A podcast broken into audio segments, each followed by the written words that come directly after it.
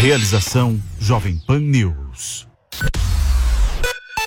Jovem Pan News. Jovem Pan. A Jovem Pan está com você em todos os lugares e em todos os momentos. De manhã, informação e opinião na medida para começar o dia do jeito certo. Bom dia, ouvinte da Jovem Pan. A partir de agora, manchetes do Jornal da Manhã. No começo da tarde, a equipe de esportes da Jovem Pan entra em campo com você. Olá, estamos juntos mais uma vez para mais uma edição do nosso Esporte. Para analisar os lances polêmicos e discutir à vontade. Não é porque o mundo aplaude que o cara tem razão em tudo, Flávio. Ao longo do dia, nossos repórteres não deixam escapar nada. O ministro da Educação é contra. Os principais assuntos, a notícia de última hora A gasolina vai voltar a subir. e aquilo que mexe com a sua rotina. As fortes chuvas que atingiram Tudo passa pelo microfone da Jovem Pan. Viu só? A Jovem Pan está com você o tempo todo, em som e imagem. Acesse jovempan.com.br, baixe o aplicativo da Pan e se inscreva nos nossos canais no YouTube. Jovem Pan. Futebol na Jovem Pan. Um show de informação e opinião. A mais vibrante transmissão com a palavra de quem faz o jogo e a emoção da bola rolando. Entre em campo na sintonia do melhor time de esportes do rádio brasileiro.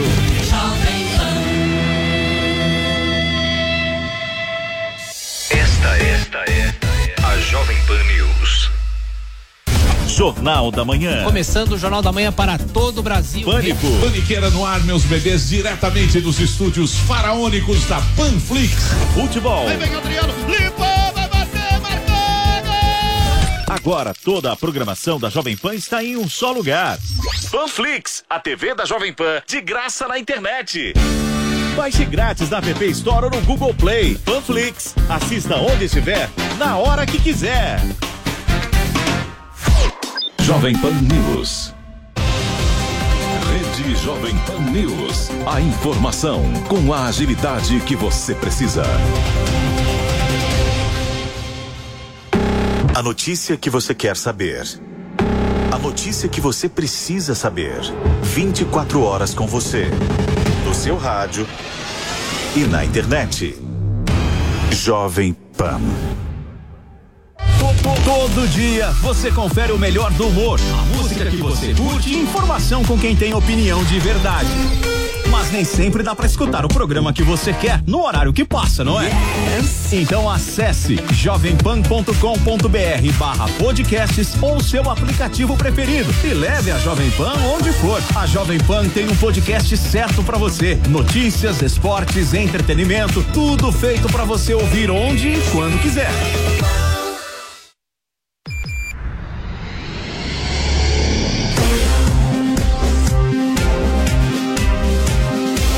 Esta é a Jovem Pan News. A rede da informação.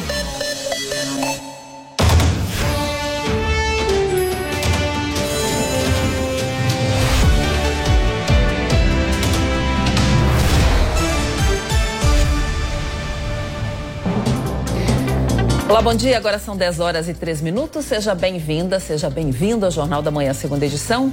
Semana está começando, hoje é segunda-feira, 27 de fevereiro de 2023. Vamos juntos até o meio-dia com os principais destaques de hoje. Vamos começar falando sobre o devastador temporal que atingiu o litoral norte de São Paulo no carnaval e provocou a morte de pelo menos 65 pessoas. As buscas por desaparecidos vai chegando ao fim. A repórter Beatriz Manfredini tem mais detalhes. Desde o dia 19, as equipes de resgate enfrentam o sol e o calor procurando desaparecidos na lama.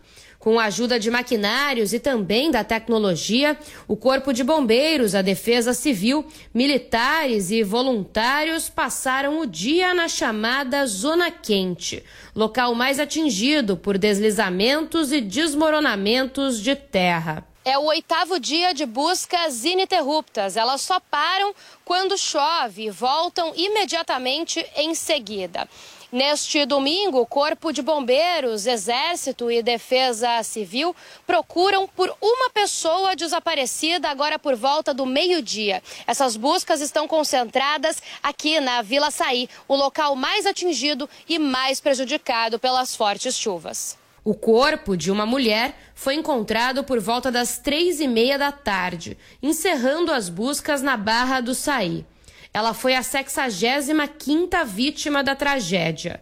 Apesar de não haver relatos de outras pessoas desaparecidas na região, a estrutura montada para as buscas deve permanecer no local, pelo menos até que se garanta que não há mais ninguém faltando. Em Juqueí, o procedimento também foi finalizado, assim como em Boiçucanga, mas segue na região de Baleia Verde, local onde, segundo o Corpo de Bombeiros, ainda há uma pessoa que não foi encontrada. Enquanto isso, a Prefeitura de São Sebastião realiza uma busca ativa, ou seja, estão verificando o nome de pessoas que constam em ocorrências como desaparecidas e procurando se foram encontradas ou estão em abrigos. Caso novos nomes apareçam, as buscas podem ser retomadas. Além do resgate, os bombeiros e a defesa civil também agem para tentar convencer os moradores de áreas de risco a deixarem suas casas enquanto a situação não for normalizada. Segundo o último balanço do governo de São Paulo, até agora 57 vítimas já foram identificadas e liberadas para sepultamento: 21 homens, 17 mulheres e 19 crianças. Em Boiçucanga, uma missa de sétimo dia marcou o fim de semana seguinte à tragédia. Um aparelho que faz o rastreio de celulares está ajudando no resgate de desaparecidos no litoral norte de São Paulo. Confira os detalhes na reportagem de David de Tarso.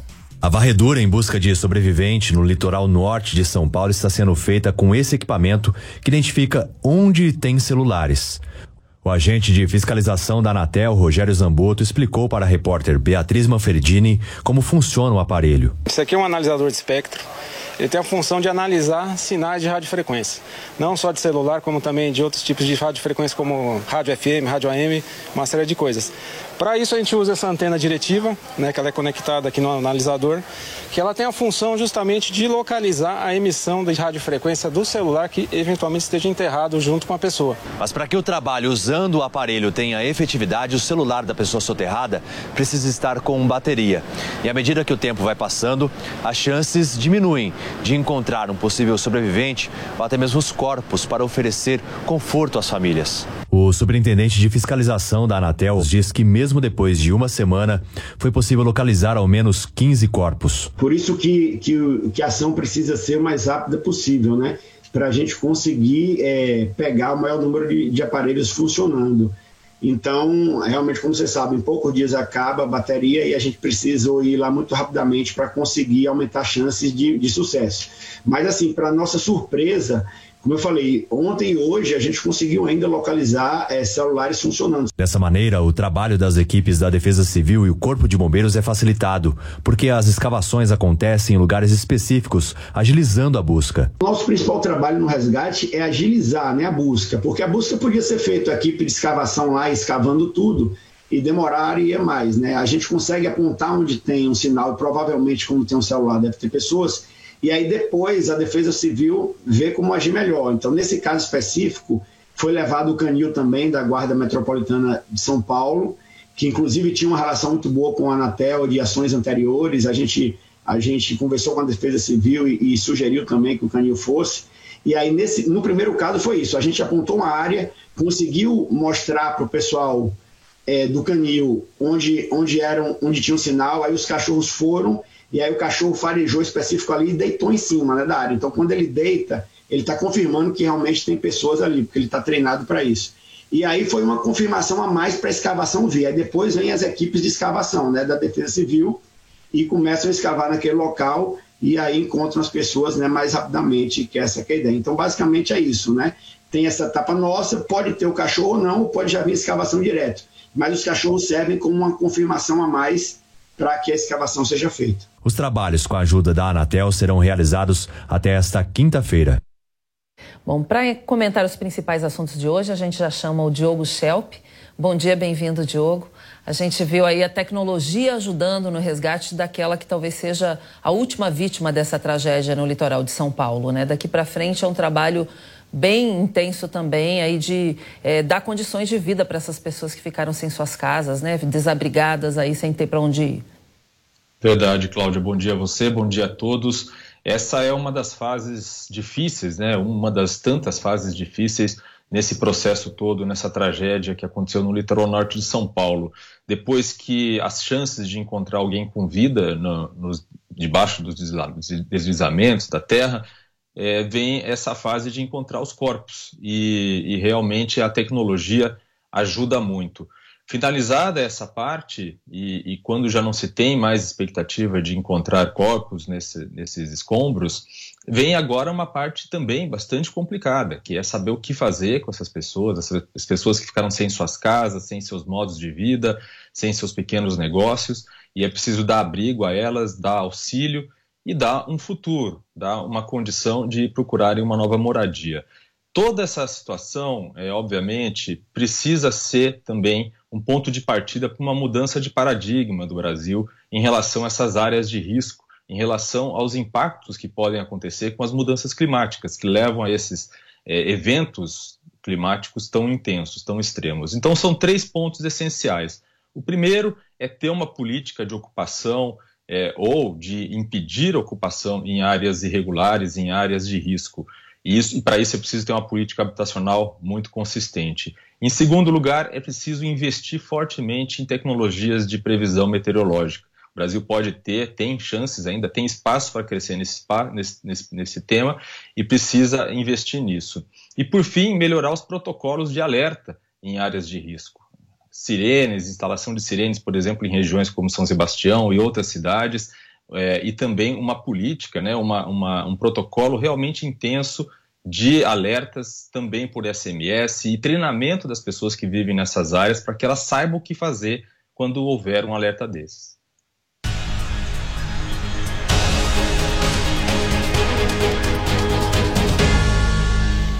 A Jovem Pan, em parceria com a Cruz Vermelha de São Paulo, iniciou uma campanha de arrecadação de doações para as vítimas das chuvas.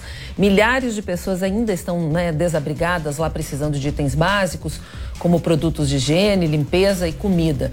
E você pode participar da campanha de duas formas. Fazendo uma doação em dinheiro via Pix, a chave é o e-mail soschuvas@cruzvermelhasp.gov.br. Você também pode entregar sua doação diretamente na sede da entidade, aqui em São Paulo, no endereço Avenida Moreira Guimarães, número 699. Essa ação da Cruz Vermelha tem o apoio do grupo Jovem Pan. Bom, só confirmando a e-mail é SOS Chuvas no plural arroba cruzvermelhasp.org.br. A Caixa Econômica Federal iniciou a doação de medidas de apoio aos moradores do município do Litoral Paulista atingidos pelas fortes chuvas.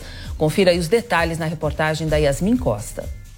As pessoas atingidas pelas fortes chuvas no litoral norte de São Paulo já vão poder fazer o saque calamidade do Fundo de Garantia por tempo de serviço. A ação faz parte de um pacote de medidas de apoio aos moradores do litoral norte de São Paulo organizado pela Caixa Econômica Federal. Os atingidos, eles também vão poder sacar de forma antecipada o Auxílio Brasil. As pessoas também vão poder solicitar a pausa de até 90 dias dos contratos de financiamento de imóveis e as prestações serão incorporadas ao saldo devedor dos clientes.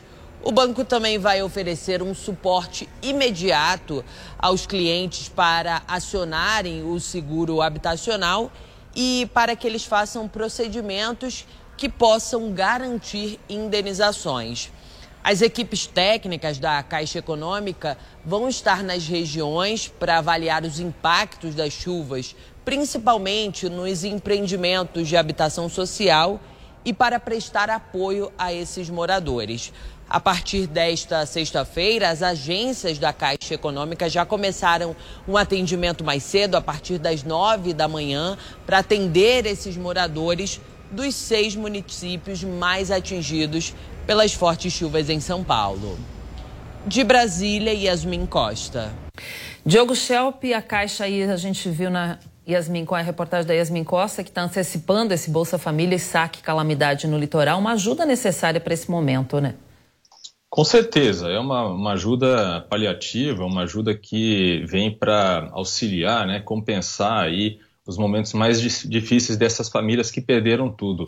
Há também um projeto bastante interessante de ter é, um Minha Casa Minha Vida, um, uma divisão, digamos assim, desse programa habitacional específico, direcionado para pessoas, famílias que vivem em áreas de risco. Quer dizer, seria uma forma é, de focar justamente na necessidade habitacional de famílias que estão em áreas que podem, né, sofrer é, com deslizamentos, com inundações, que podem inclusive colocar suas vidas em risco. Então é um projeto que está sendo discutido também aí é, no âmbito da, da Caixa e que pode, se, se for adiante, pode ser uma das soluções, não a única, obviamente, mas uma das soluções para essa questão tão premente, tão urgente que é a das áreas de risco no Brasil.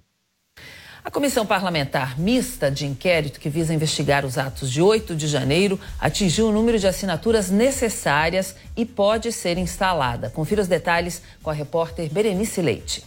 A Comissão Parlamentar Mista de Inquérito vai apurar os atos de vandalismo nas sedes dos três poderes. Parlamentares da oposição fizeram frente para recolher as assinaturas ainda no início deste mês e conseguiram o mínimo necessário: 171 assinaturas aqui da Câmara e 27 no Senado. O Senado, que nesta sexta-feira já tinha até mais do que o necessário, 32 assinaturas. E com isso, a instalação é automática.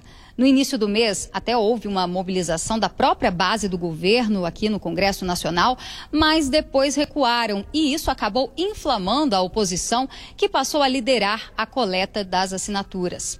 O temor dos governistas decorre da prerrogativa de uma CPMI que dá o poder aí, por exemplo, de senadores e deputados, membros do colegiado, convocar ou convidar ministros e autoridades para prestar esclarecimentos sobre o episódio. A instalação da CPMI foi comemorada nas redes sociais, inclusive pelo deputado federal André Fernandes, do Ceará, que estava à frente dessa mobilização pelas assinaturas. Alcançamos o número mínimo de assinaturas para a instalação da CPMI do 8 de janeiro. De acordo com o artigo 21 do Regimento Comum do Congresso Nacional, o pedido de CPMI requerido por um terço do Senado e um terço da Câmara será instalado de forma automática. Bom, já ultrapassamos esse número de assinaturas. Mas a missão, senhores, apenas começou. Não permitiremos que essa comissão parlamentar mista de inquérito seja usada para fazer politicagem. Muita coisa estranha aconteceu no 8 de janeiro de 2023. E o povo quer transparência e quer a verdade. Provavelmente ainda tem muito criminoso solto, mas com certeza tem muitos inocentes presos. Vale lembrar que os prejuízos foram calculados pela Advocacia Geral da União. Somando os três prédios, o prejuízo ultrapassa os 20 milhões de reais. Vários inquéritos foram abertos para apurar as responsabilidades. Mais de mil pessoas, inclusive, foram presas em flagrante por participarem diretamente dos atos de vandalismo. No entanto, parlamentares da oposição questionam se houve omissão por parte do governo federal numa facilitação para os invasores entrarem. Isso porque a Agência Brasileira de Investigação, a ABIN, disse que alertou pelo menos dois dias antes das invasões canais do governo federal sobre o risco de invasão. Até agora, a Polícia Federal prendeu o ex-secretário de Segurança Pública do Distrito Federal, Anderson Torres, e o governador do Distrito Federal foi afastado do cargo, bem como o comandante-geral da Polícia Militar do DF. Agora, a CPMI tem a função de apurar aquilo que ainda não foi alvo de investigação da Polícia Federal. De Brasília, Berenice Leite. Diogo Schelp, qual a chance dessa comissão parlamentar mista de inquérito ir adiante nesse ano? E é uma, algo que nunca agrada muito ao governo, né? Que está na gestão dele, trabalhando aí, pode atrapalhar algumas questões aí do governo, né?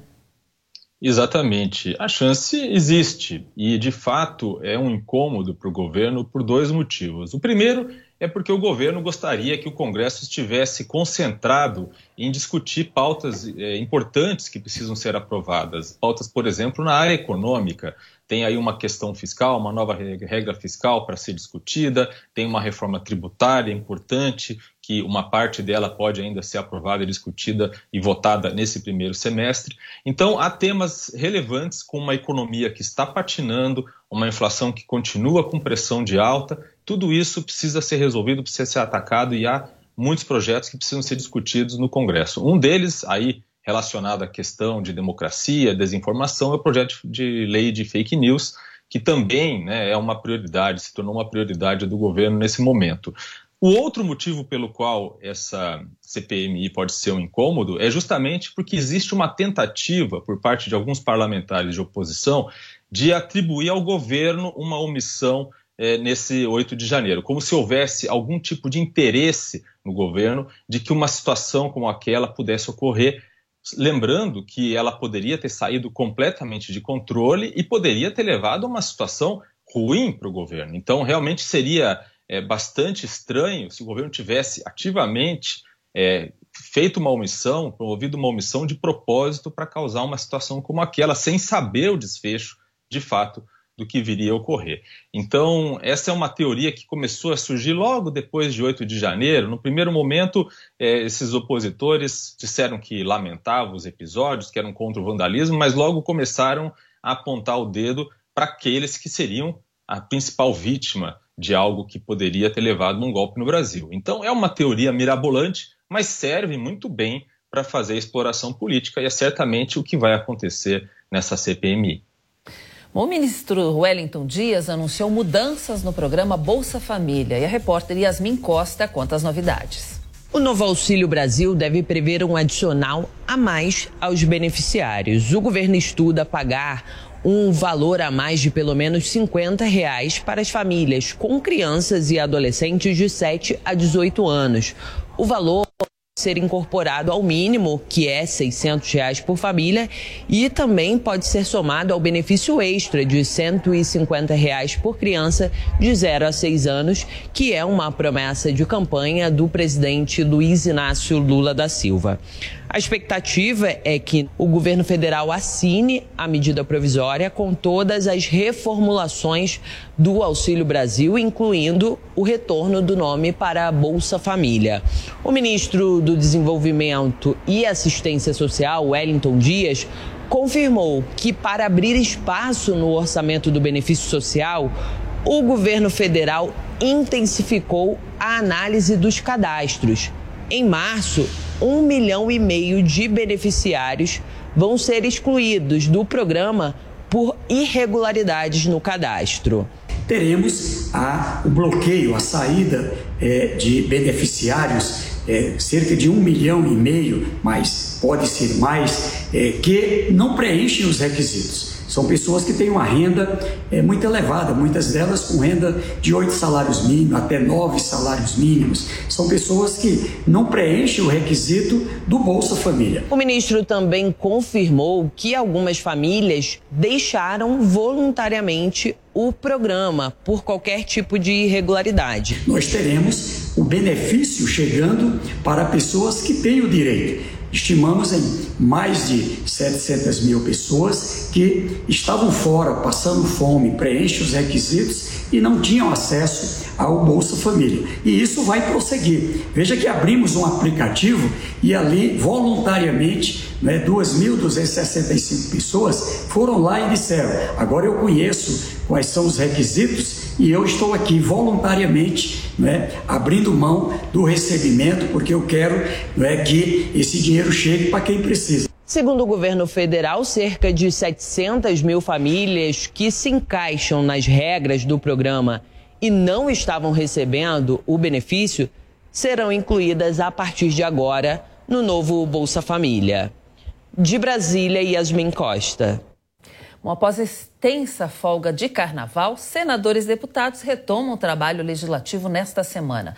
Quem está acompanhando lá direto de Brasília é o repórter Bruno Pinheiro. Seja bem-vindo, Bruno. Um bom dia para você. Bruno, depois aí do desastre do litoral norte de São Paulo, a Câmara deve debater o fundo contra desastres, né? Assunto antigo que já estava lá na gaveta da Câmara dos Deputados, viu, Cláudia? Você uma ótima semana. É sempre uma honra, uma alegria, uma satisfação. No mês de maio, o autor é o, o atual deputado Reginaldo Lopes, ex-líder do governo na Câmara dos Deputados, que a expectativa e cerca de aproximadamente 24 bilhões de reais do orçamento federal seja de fato repassado a esse resgate, reconstrução, ajuda que nós estamos assistindo no litoral norte, o que está acontecendo após uma intensa chuva nesta região. Havia essa discussão, acabou sendo engavetado, mas agora diante de todo esse episódio, com 65 vítimas, o assunto volta a ganhar força na Câmara dos Deputados. A expectativa é que Arthur Lira reúna então diversos líderes em uma reunião já amanhã e volte a falar sobre este assunto. Na verdade, Cláudia, o que acontece com qualquer assunto que chega no Congresso é levada em uma comissão específica que é voltado àquele assunto e lá começa várias discussões, aperfeiçoando, organizando alguma emenda e tal. E logo na sequência, quando é aprovado na comissão, é enviado ao plenário da Câmara dos Deputados, ou no caso no Senado Federal. Como o assunto está lá na Câmara dos Deputados, é aguardado ser levado em plenário então. Esse recurso, se já fosse aprovado, ajudaria muito nessa reconstrução no litoral norte de São Paulo, quando é um assunto de emergência, né? Aproximadamente 24 bilhões de reais de autoria do deputado Reginaldo Lopes. Mas agora espera que de fato com essa força-tarefa há um entendimento, um alinhamento de ideias que é importante este momento e o discurso que está sendo usado, que assunto assim como esse é importante esquecer a oposição, os interesses, ou seja, de governo e realmente aprovar esse valor e ajudar as pessoas que estão necessitando de uma ajuda.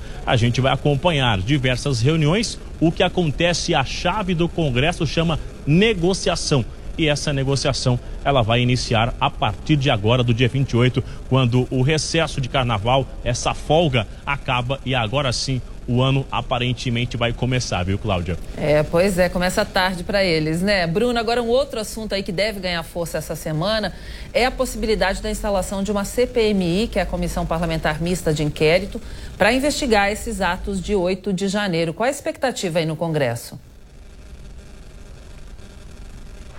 Olha, Cláudia, isso era tudo que o governo Lula não queria e não esperava, mas vai acontecer. A oposição se reuniu, conseguiu um terço no Senado, um terço na Câmara e, de acordo com o regimento interno do Congresso Nacional, reunindo essas assinaturas, automaticamente está instalado, então, uma uma CPMI que vai investigar esses atos daquele emblemático 8 de janeiro, que os aliados da oposição interlocutores ali estão articulando. Eles querem olhar o relatório, imagens, diversos vídeos, olhar essa responsabilidade do, do governo federal, se houve uma omissão, se alguém esperou que isso de fato acontecesse aqui, essa invasão no Palácio do Planalto, no Congresso e na Suprema Corte, e aí sim responsabilizar. A expectativa do governo era que essa CPI não acontecesse, que não saísse e não conseguisse reunir essas assinaturas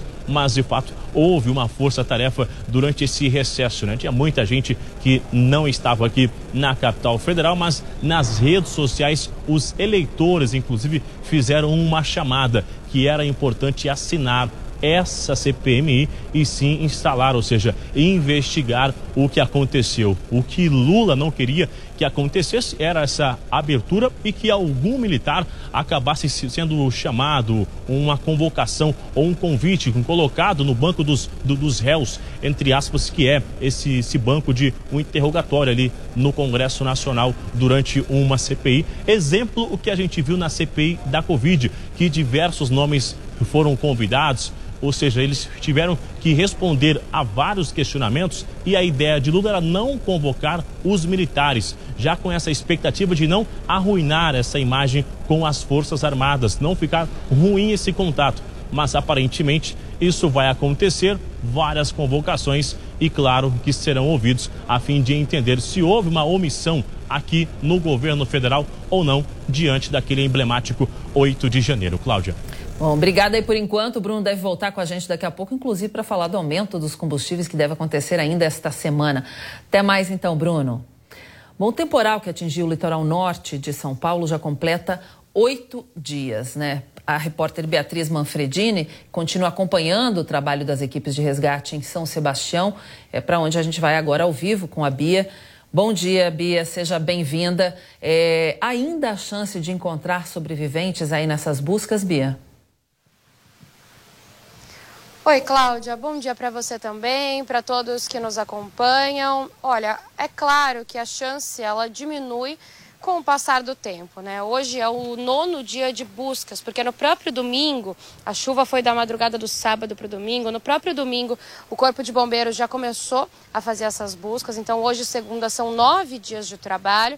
E claro que as chances de encontrar sobreviventes, elas diminuem. Mas as equipes de resgate, elas permanecem com força na esperança de encontrar pessoas com vida. Neste momento, é, o balanço diz que há um desaparecido aqui em São Sebastião. Então, as buscas elas seguem é, na região de Baleia Verde. O que acontece é que o Corpo de Bombeiros recebeu ontem a informação de que uma pessoa, um senhor, teria desaparecido ali na região. Ele seria o cuidador de uma fazenda e a última vez em que foi visto, é, e o Corpo de Bombeiros inclusive conseguiu vídeos desse nesse momento foi quando foi ao centro para comprar créditos para o celular.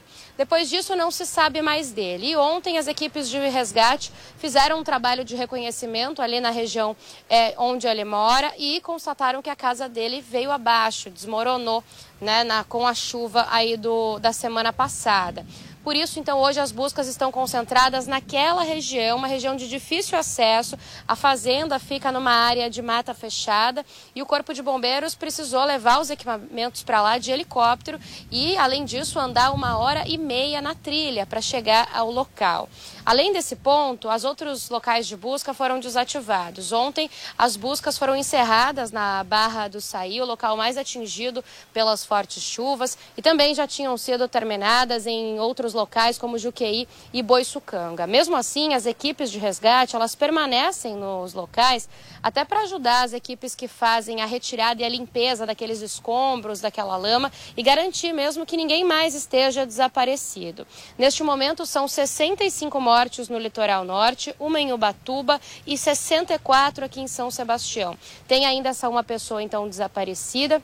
Mas o Corpo de Bombeiros diz que é um trabalho constante né, de bater dados para ter certeza que ninguém mesmo mais é, está desaparecido. Essas informações elas vão mudando e elas podem ficar diferentes ao longo do dia. Mas essa é a situação de momento aqui é, então, nós conversamos agora cedo no Jornal da Manhã com o prefeito de São Sebastião, Felipe Augusto. Neste momento, olha, por volta das 10 da manhã, ele faz um sobrevoo aqui na região, mais um, com agentes do IPT, o Instituto de Pesquisas Técnicas, o IG, Instituto de Geografia, e com o IPA, o Instituto de Pesquisas Ambientais. O prefeito disse que é possível ver que o número de locais em risco, as áreas de risco, aumentaram muito. A gente tem um trecho dessa fala, vamos acompanhar.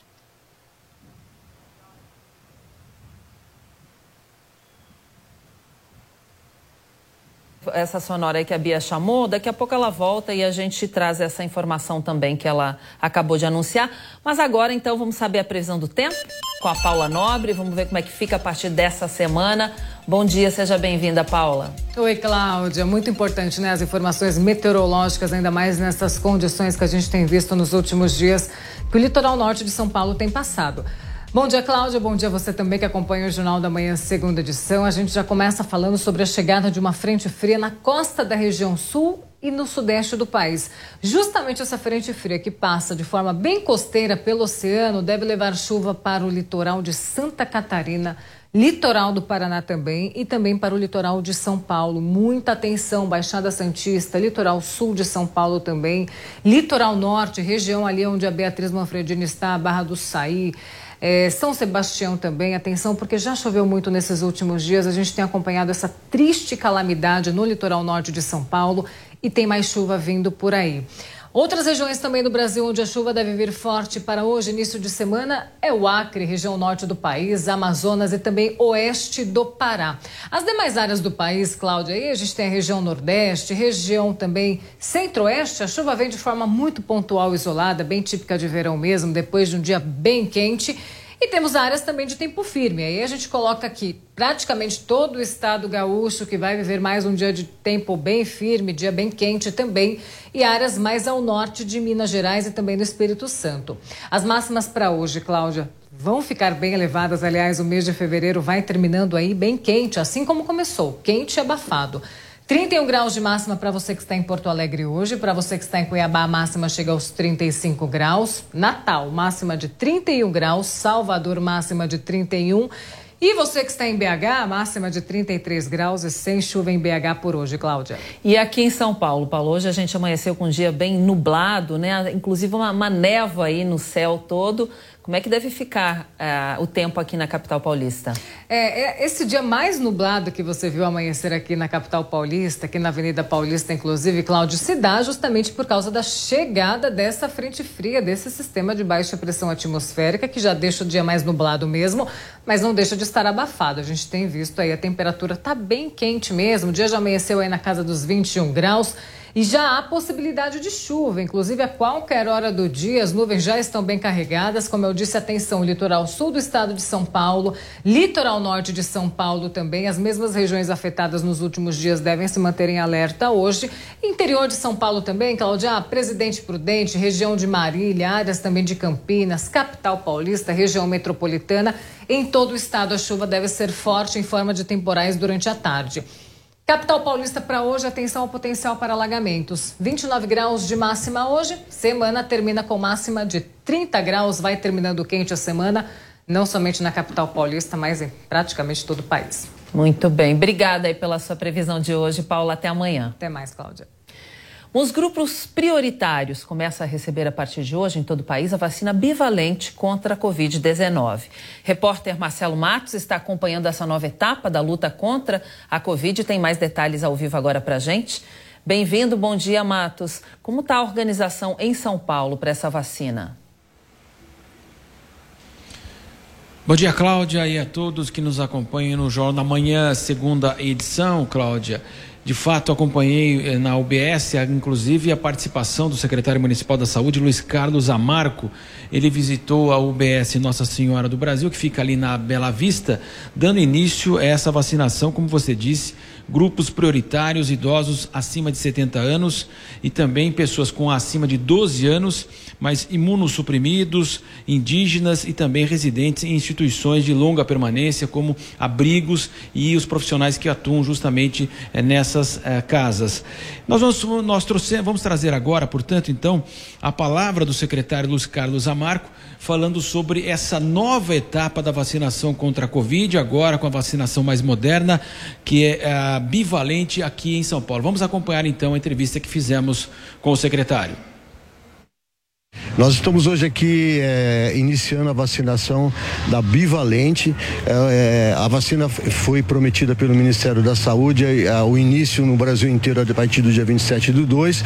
O Estado recebeu as doses da bivalente a, a semana passada, distribuiu para, para os municípios. O município de São Paulo recebeu 542 mil doses para iniciar a fase 1 da vacinação, que é a população acima de 70 anos. É, indígenas, quilombolas e ribeirinhas. É, a nossa população acima de 70 anos no município de São Paulo são 823 mil pessoas. É, foi prometido para a cidade de São Paulo que nas próximas semanas é, nós receberemos novos, lot, novos lotes de vacinação para completar a fase 1. Terminando a fase 1, nós iremos para a fase 2, que são as pessoas de 60 a 69 anos de idade. E em seguida a fase 3, que são as gestantes e puéperas, e a fase 4, que são, serão os profissionais de saúde. A vacinação é muito importante, é, poderão receber a vacina, a vacina bivalente quem já fez o esquema inicial completo, tenha recebido a primeira e a segunda dose é, do esquema tradicional. Quem não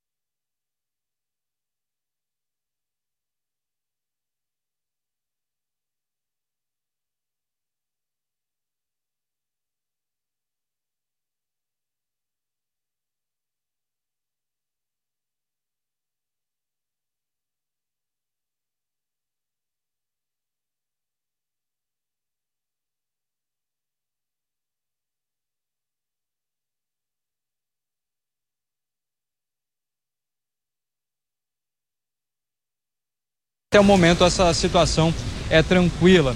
Esses postos de saúde, pelo menos aqui na capital fluminense, são mais de 260 postos que vão receber todo esse público, sempre das 8 horas da manhã até as 5 horas da tarde na medida em que os grupos prioritários, os idosos acima de 60 anos, essas pessoas que eu falei também com uma imunidade baixa, pessoas que vivem em asilos e também grupos indígenas forem imunizados, então existe uma expectativa de que com a chegada de mais imunizantes, essas pessoas de fato também possam ser imunizadas. O secretário municipal da Saúde esteve em Botafogo, aqui na Zona Sul do Rio de Janeiro, falando sobre os bons resultados também até o momento da campanha de vacinação, de imunização, falando também sobre toda essa questão que nós vivenciamos aqui no Rio de Janeiro, um dos estados onde se teve o maior índice de contaminação quando falamos da variante Ômicron, ou seja, espera-se que as pessoas tenham uma adesão nesse momento.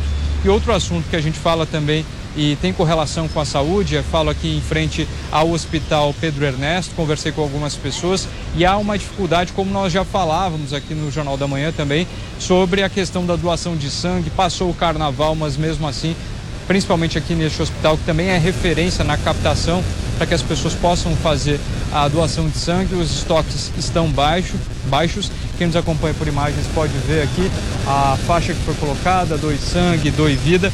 E esse é um pedido feito também pela Secretaria Municipal de Saúde aqui da capital fluminense. Portanto, esses dois aspectos, hoje começando então com a campanha de imunização da vacina bivalente, que é uma evolução das demais, e a gente vai seguir acompanhando aqui, Cláudia.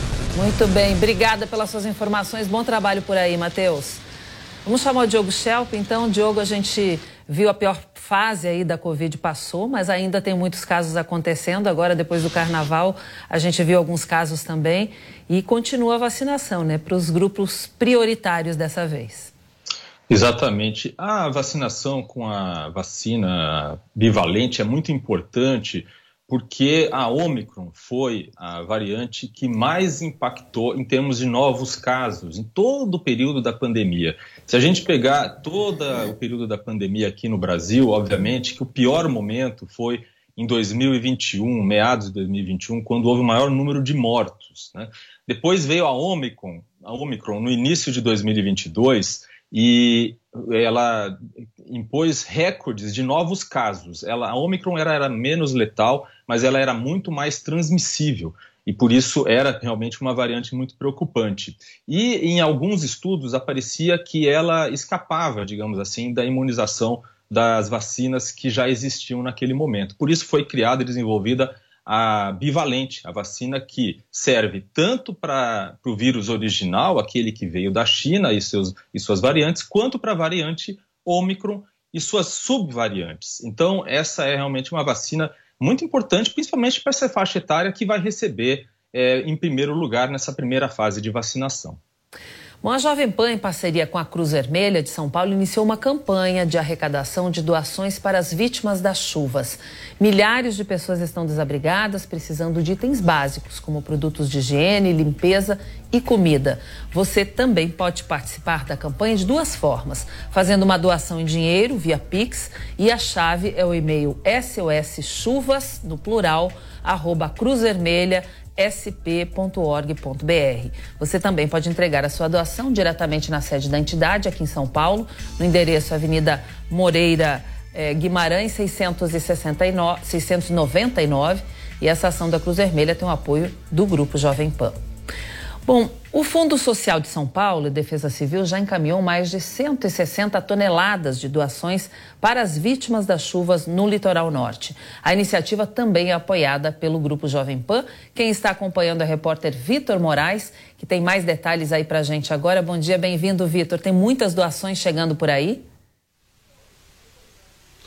Muitas sim, Cláudia. Felizmente, olha, eu falo aqui do Fundo Social em São Paulo e a gente está bem no galpão onde esses mantimentos eh, já foram triados. Então a gente consegue perceber, para quem nos acompanha por imagem, tem kit de higiene pessoal, tem alimento não perecível, tem muita água, tem bastante roupa que já foi arrecadado aqui no Fundo Social nesse trabalho muito importante realizado junto com a Defesa Civil. Como você falou, eles chegaram num número muito expressivo nesse final de semana, 166 toneladas de doações de mantimentos que foram encaminhados já para as vítimas da chuva no litoral norte, aqui de São Paulo. Inclusive, agora mesmo vai sair a viagem de número 50 para o litoral norte. Então, um trabalho muito bem feito e muito organizado aqui no Fundo Social de São Paulo. E para falar mais sobre esse assunto, eu vou conversar agora com o capitão, né, com o capitão Rodrigo Fiorentini, diretor da ajuda humanitária da Defesa Civil de São Paulo.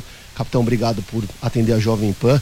É, nesse momento, a prioridade está sendo é, qual, qual que está sendo a prioridade uma vez que as roupas, né, os calçados ah, já atingiu aí um número expressivo que por enquanto não precisa mais. Bom dia, eu que agradeço a oportunidade. É, realmente, né, aqui no, no, Fundo Social de Solidariedade, junto com a Defesa Civil do Estado, nós recebemos uma quantidade muito grande de roupas, calçados. Então, é, é, esse tipo de material hoje ele é suficiente né, para o nosso atendimento. A gente tem um contato direto com os municípios atingidos e a gente tem percebido uma necessidade de materiais para crianças. Então, fraldas, o leite específico para criança. Né? Nós temos bastante desse material, está, está sendo destinado bastante ainda, mas a, a, pessoa que ainda quer ajudar, que quer trazer sua contribuição aqui para o Fundo Social, é importante focar nesse tipo de material. Bacana. E, lembrando mais uma vez que esse espaço em que nós estamos agora, para quem nos acompanha por imagem, é o espaço da triagem, mas no comecinho aqui ah, do, do galpão, né, quando a, quando a pessoa vem quer fazer uma doação, entra com o seu veículo. Primeiro, todos esses, esses mantimentos eles são triados para depois passar por aqui, eles são separados direitinho e colocados no caminhão. Agora, capitão, é, lembrando mais uma vez que já 10 toneladas né, de roupas e calçados já estão é, reservados aí para serem entregues. Desde o último domingo a gente tem, a gente chegou nesse número de 166 toneladas, mais de um milhão de doações ah, feitas em dinheiro pelo Pix, né, para cestas básicas, é, mas o trabalho não para, né, capitão? Ah, não para, é um trabalho constante, né? Então é, nós vivemos ainda a fase de socorro lá, no, principalmente São Sebastião, ainda tem equipes né, do Corpo de Bombeiros atuando em busca de, de, de possíveis desaparecidos. A, a, parte assistencial ela vai perdurar, né? então a gente não tem ideia do, dos dias que, que, que vão ser suficientes né, para dar toda essa assistência às pessoas afetadas. Posteriormente, o reestabelecimento dos locais, limpeza de vias, da, das residências e depois a reconstrução de todo esse cenário. Né? Então, esse trabalho de assistência ele vai perdurar por um bom período e ele é muito importante. Né? A gente tem que continuar, tanto o Fundo Social de São Paulo, a Defesa Civil do Estado, dos municípios, os fundos sociais dos municípios, vão continuar atuando para dar todo tipo de assistência necessária a essas pessoas pessoas afetadas. Bacana, obrigado, capitão. Parabéns pelo trabalho mais uma vez, capitão Fiorentini. E, e assim, Cláudia, quem quiser é, ajudar, né, quem se voluntariar para vir aqui até o Fundo Social de São Paulo e também puder trazer algum tipo de mantimento, né, como o capitão falou, principalmente fralda, é, roupas para crianças e também alimentos não perecíveis e água. O Fundo Social fica na Avenida, o depósito fica na Avenida Marechal Mário Guedes, número 301 e funciona das 8 da manhã às 5 da tarde, de segunda a sexta-feira. Cláudia. Obrigada, Vitor. Várias formas aí de ajudar, então quem puder colaborar ainda estão ah, recebendo essas ajudas por aí, né? Obrigada, um bom trabalho para você por aí. Bom, pelo menos uma pessoa morreu e dezenas ficaram feridas após um novo terremoto atingir o sul da Turquia nesta segunda-feira. O epicentro foi na província de Malatya, uma das mais atingidas aí pelo tremor no último dia 6, que deixou cerca de 50 mil mortos. repórter Luca Bassani traz agora informações ao vivo para a gente, direto da Europa. Bom dia, Luca. Seja bem-vindo aí. Há relatos aí de novos estragos por lá, Luca? Assim, Cláudia, infelizmente. Bom dia a você. Mais um terremoto na região sul da Turquia, é 5.2 de magnitude, segundo as agências internacionais, e 5.6 segundo a AFAD, o órgão turco responsável também por essas medições. O epicentro foi próximo da cidade de Malatya, uma que já foi atingida severamente por aquele terremoto, aqueles dois terremotos no dia 6 de fevereiro, que até agora vitimaram mais de 50 mil pessoas, 42 mil, 43 mil só na Turquia e as outras é, 7 mil praticamente em, é, na Síria. A gente vê que também vários outros edifícios vieram ao chão por conta desses novos tremores, lembrando que o saldo de edifícios, casas, apartamentos que foram completamente danificados por conta dos terremotos, ele ultrapassa a faixa de 100 mil, portanto, muitas pessoas desabrigadas, uma situação de grande calamidade econômica agora também para também a, a reconstrução de todas essas cidades, ao mesmo tempo que a pressão política cresce é, ao presidente Erdogan, que tem tentado ir atrás dos é, empreiteiros, daqueles órgãos fiscalizadores que não realizaram seu trabalho por negligência e, portanto, seriam copartícipes dessa tragédia. Ao mesmo tempo que nós sabemos que ele tem perdido seu capital político à medida que vai se aproximando a, a data das, das eleições, tanto legislativas quanto presidenciais, por volta de maio deste ano. Lembrando que essa data pode ser mudada também por conta do terremoto. O saldo até agora das Nações Unidas é que milhões de pessoas ficarão desabrigadas e a questão econômica, né, pobreza que isso pode acarretar para essas milhares de famílias também é uma preocupação de todos os órgãos ligados aos direitos humanos. Bom, obrigada, Luca, aí pelas suas informações. Bom trabalho por aí.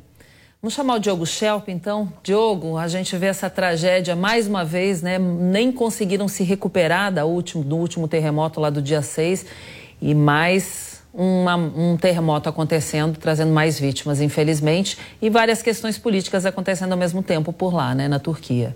Exatamente. A Turquia tem um governo que é uma espécie de é, totalitarismo competitivo, como se costuma dizer em ciência política, é um regime parecido com o que existe, por exemplo, na Rússia, ou seja, são realizadas eleições, existe alguma possibilidade da oposição participar, mas as coisas são feitas de forma que nunca a oposição consiga de fato chegar ao poder é, de forma efetiva. Então há também outras questões importantes que estão relacionadas à repressão da oposição, à, à, restrição, por exemplo, à liberdade de expressão, tudo isso acontece na Turquia.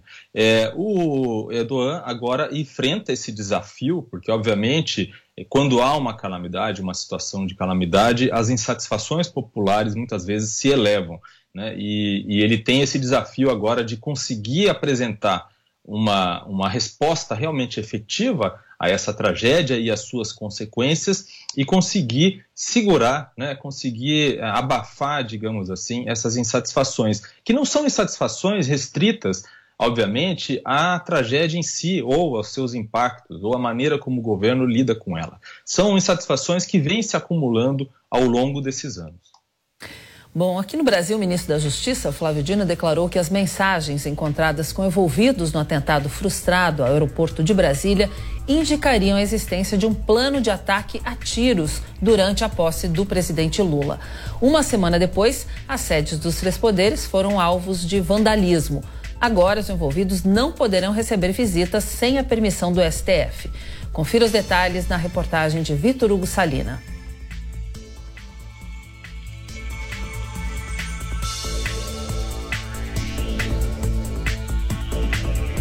Bom, a gente está com um problema técnico aí, não estamos conseguindo ouvir o áudio dessa reportagem. Daqui a pouquinho a gente traz ela novamente.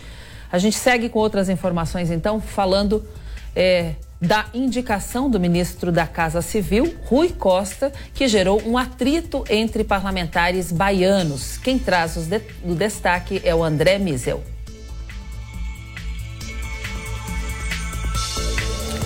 Bom, mais uma questão aqui, a gente não está conseguindo rodar essa esse, essa reportagem. Já voltamos com ela inteirinha aqui para você acompanhar. Hora certa agora, 10h56 na Jovem Pan News. Jovem Pan News.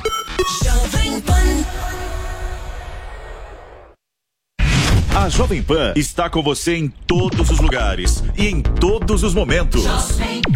De manhã, informação e opinião na medida para começar o dia do jeito certo. Bom dia, ouvinte da Jovem Pan. A partir de agora, manchetes do Jornal da Manhã. No começo da tarde, a equipe de esportes da Jovem Pan entra em campo com você. Olá, estamos juntos mais uma vez para mais uma edição do nosso Esporte. Para analisar os lances polêmicos e discutir à vontade. Não é porque o mundo aplaude que o cara tem razão em tudo, Flávio. Ao longo do dia, nossos repórteres não deixam escapar nada. O ministro da Educação é contra os principais assuntos. A notícia de última hora. A gasolina vai voltar a subir. E aquilo que mexe com a sua rotina. As fortes chuvas que atingiram tudo passa pelo microfone da Jovem Pan. Viu só? A Jovem Pan está com você o tempo todo, em som e imagem. Acesse jovempan.com.br. Baixe o aplicativo da Pan e se inscreva nos nossos canais no YouTube. Jovem Pan. Jovem Pan News. A notícia que você quer saber. A notícia que você precisa saber. 24 horas com você no seu rádio e na internet. Jovem Pan. Futebol na Jovem Pan. Um show de informação e opinião. Aqui, a mais vibrante transmissão com a palavra de quem faz o jogo e a emoção da bola rolando. Entre em campo na sintonia do melhor time de esportes do rádio brasileiro.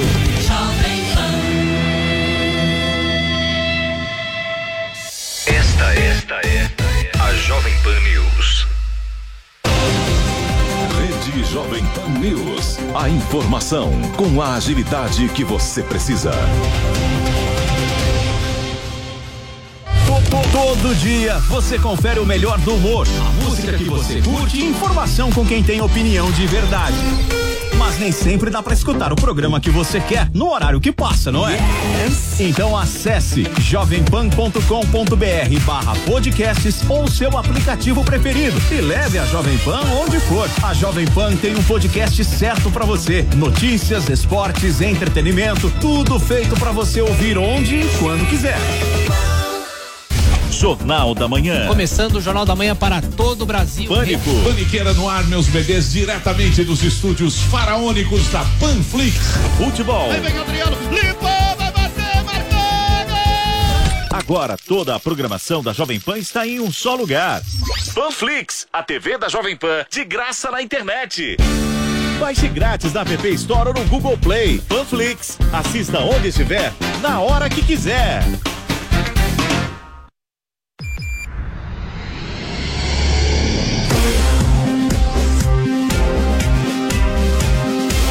Esta é a Jovem Pan News. A rede da informação. E no bolso dos brasileiros. Bom, vamos lá. Excelente pergunta. E eu acho que a gente tem que analisar quais são os impactos de uma ou de outra decisão. Na minha opinião, a melhor saída seria manter o preço do combustível desonerado, sem esses impostos, ou então com eles reduzidos, né? Mas endereçando de onde viriam essas receitas, queriam suprir esse déficit de arrecadação deixado por esses impostos. Né? A melhor opção, provavelmente, seria ajustar os gastos do governo. O governo ele tem duas torneirinhas ali que ele tem que abrir e fechar, que é a parte de arrecadação, que ele faz por meio dos tributos, dos impostos e os gastos. Eu vejo o governo muito preocupado com a arrecadação e o Brasil já é um dos países que tem a carga tributária uma das maiores do mundo. A gente não tem muito espaço para aumentar tributo. Então, a melhor solução seria gastar melhor, ter uma conta pública mais controlada, mas também uma gestão mais eficiente. Isso seria o ideal. Como a gente sabe que isso não é resolvido de um dia para o outro no curto prazo, a gente tem essas duas decisões que você citou, que seria voltar ou não com esses impostos. Caso ele não volte, as contas públicas se deterioram, elas ficam piores ali. A, a gente tem uma inflação que não vai subir de imediato, mas qual que é o problema? A gente tem uma piora no quadro de contas públicas nos cofres públicos brasileiros. Essa piora do quadro interno brasileiro faz com que a gente perca investimento estrangeiro, que a gente perca dólar e que o dólar acabe subindo. Então, dá com uma mão e toma com a outra. Porque ao mesmo tempo que a inflação não sobe de imediato, essa deterioração nas contas públicas faz com que a gente perca dólar, o dólar, dólar suba e isso impacte diretamente no combustível, porque como a gente bem sabe, existe o PPI na Petrobras hoje, que é o preço de paridade internacional. Com o dólar subindo, o combustível fica mais caro. Então a gente não tem o ICMS, não tem ali aquele PIS, COFINS, mas acontece uma alta de dólar. Caso a gente tenha ainda uma manutenção dessa desoneração, quais vão ser as consequências? A inflação não sobe de imediato, mas a gente tem uma piora nas contas públicas. Caso haja, a gente tem uma inflação mais estressada no lado de combustíveis, mas a gente tem um cenário interno mais saudável e para o médio e longo prazo é mais bem visto pelo mercado, pelos investidores estrangeiros. Então, eu não acho que tem uma melhor decisão, mas a decisão mais urgente a ser tomada agora é endereçar de onde vão vir essas fontes de receita que hoje não se discute. Se fala ainda de um substituto para teto de gastos, se fala de, uma, de um aumento gradual desses impostos, que eles têm que acontecer, isso tem que acontecer, porque não pode ficar sem um, um, um, uma, um suprimento do que está faltando agora do governo. A gente está falando de algo em torno de 29 bilhões de reais. 29 bilhões de reais dá para usar em Bolsa Família, dá para usar em infraestrutura, dá para usar para subir salário de professor, dá para usar para investimento em educação. Então, que esses 29 bilhões eles têm que voltar para os cofres públicos, isso é um fato. Na sua opinião, qual seria a melhor alternativa para mitigar os efeitos negativos do fim dessa desoneração dos combustíveis? Bom, então, com a desoneração, né, chegando ao fim agora, a gente vai ter uma alta nos combustíveis. Hoje, o preço praticado pela Petrobras ele leva em consideração basicamente o preço de custo da Petrobras, o preço de produção desse petróleo, mas nós também temos o preço do dólar e o preço do petróleo sendo levados em consideração. Hoje a Petrobras ela ainda tem uma gordurinha para queimar, tem uma margem de negociação, pelo menos uns 20 centavos. Isso quer dizer que a gasolina vendida hoje poderia estar 20 centavos mais barata e ainda assim respeitar o PPI, ainda assim respeitar os preços internacionais. Então, qual seria uma boa solução? Você fazer uma, a, a volta desses impostos gradualmente, considerando e represando esses 20 centavos que a Petrobras pode ajustar sem tomar prejuízo. E, ao mesmo tempo, fazendo uma, uma, um remanejo de contas públicas, um ganho de eficiência das contas públicas, de forma a destinar para esse rombo que ficaria de 29 bilhões outras frentes de receitas que seriam melhores aproveitadas. O plano do Haddad até agora tem sido muito discutido a parte de tributação, a parte de arrecadação maior e a parte de gastos. Uma das críticas ao plano de governo foi justamente isso, a parte dos gastos do governo foi pouco citada, ou pelo menos uma parcela muito pequena, aquém do que nós do mercado gostaríamos. Melhorando aqui os gastos do governo e fazendo essa volta gradual dos impostos junto com essa gordurinha que a gente tem para queimar do preço de paridade internacional, isso daí seria provavelmente a melhor solução. Diogo? Davi, para isso funcionar, eu imagino que seja necessário ter uma definição em relação à nova política de preços da Petrobras. Né? E o Jean Paul Prats, é o novo presidente da Petrobras, ainda está um pouco de mãos amarradas, ele não tem sequer a nova diretoria dele. Como você imagina que vai ser essa nova política de preços? Perfeito. A gente tinha até uma discussão, a Gleisi Hoffmann até tweetou recentemente agora, que não adianta a gente falar de desoneração, de volta de imposto, antes de definir uma nova política de preços para a Petrobras. Quando a gente fala de política de preço da Petrobras, que hoje ela é alinhada com preços internacionais, a gente está falando de, de, um problema muito maior do que simplesmente variações de preço, mas de desabastecimento. Quando a gente está falando de preço de diesel, preço de gasolina, a gente tem muita importação desses produtos ainda. Se o preço aqui dentro praticado está muito menor do que nos outros lugares, a gente pode ter um problema de desabastecimento. Existe uma coisa que é pior do que ter o preço mais caro, que é não ter aquele produto a preço nenhum. Então, quando a gente fala de política de preço, hoje está muito bem alinhada com o cenário internacional e a Petrobras ela voltou ali a produzir a níveis internacionais, a níveis de preços do barril de petróleo. Barril de petróleo caiu o preço ao longo dos últimos anos, mas o dólar subiu, por isso a gente viu essa escalada de preço da gasolina na bomba, a gente sentiu no bolso. Mas essa discussão de política de preço ela é bem boa hora, por quê? a definição dessa nova política de preço está intrinsecamente ligada também à definição de qual vai ser a nova âncora fiscal brasileira. A gente vai continuar com teto de gastos ou não. Gente vai definir uma nova âncora fiscal, pelo menos no norte, para poder ser seguido e passar isso de mensagem para os investidores, para o investidor estrangeiro, que representa hoje metade do mercado brasileiro de ações. Essa âncora fiscal, essa nova política de preço, ela tem que conversar com a produção interna e a produção externa. Tem que conversar com todo o cenário mundial, porque senão a Petrobras ela vai começar a dar prejuízo, ela vai começar a ir de mal a pior quando a gente fala de governança interna, de lucro, de estrutura de empresa mesmo como um todo. E tendo ou não tendo uma nova definição da política de preço, o que deve ser considerado é que a política internacional, o preço de paridade internacional, tem que estar embutido nessa nova forma de fazer a precificação da gasolina na bomba. Essa discussão ela não está terminada ainda, tem muita coisa para acontecer e eles não deram um norte ainda de para onde estamos caminhando com isso. Inclusive, uma das críticas é que a gente já está aí no, quase no terceiro mês do ano e a gente não tem ainda a definição nem do teto de gastos, nem de qual seria uma nova possível política de preços da Petrobras. Se esse aumento vier muito alto, Davi, qual deve ser o efeito nos preços de outros produtos e serviços que dependem aí do transporte rodoviário, como os alimentos e os bens de consumo? Bom, esse aumento ele não deve vir muito além do que é esperado, que é a reoneração desses impostos que tinham data de validade de voltarem ali em 31 de dezembro de 2022 e aí foi postergado. Inclusive, a gasolina e o álcool teriam um impacto um pouco menor na inflação como um todo de produtos que o diesel. Essa gasolina e o álcool voltando, a gente teria logo de cara nos combustíveis, na bomba, um aumento. Mas se a gente está falando de aumento do diesel, que provavelmente não deve acontecer por agora, esse aumento ele tem um fenômeno chamado de pass-through. Esse pass-through é quando você aumenta o preço do combustível e isso é repassado para vários produtos. Frete de entregas, a gente tem toda a parte logística brasileira que move muito a nossa economia nacional ficando mais cara. Comércio de alimentos, e você tem esse alimento sendo repassado, esse aumento de diesel sendo repassado também para os alimentos.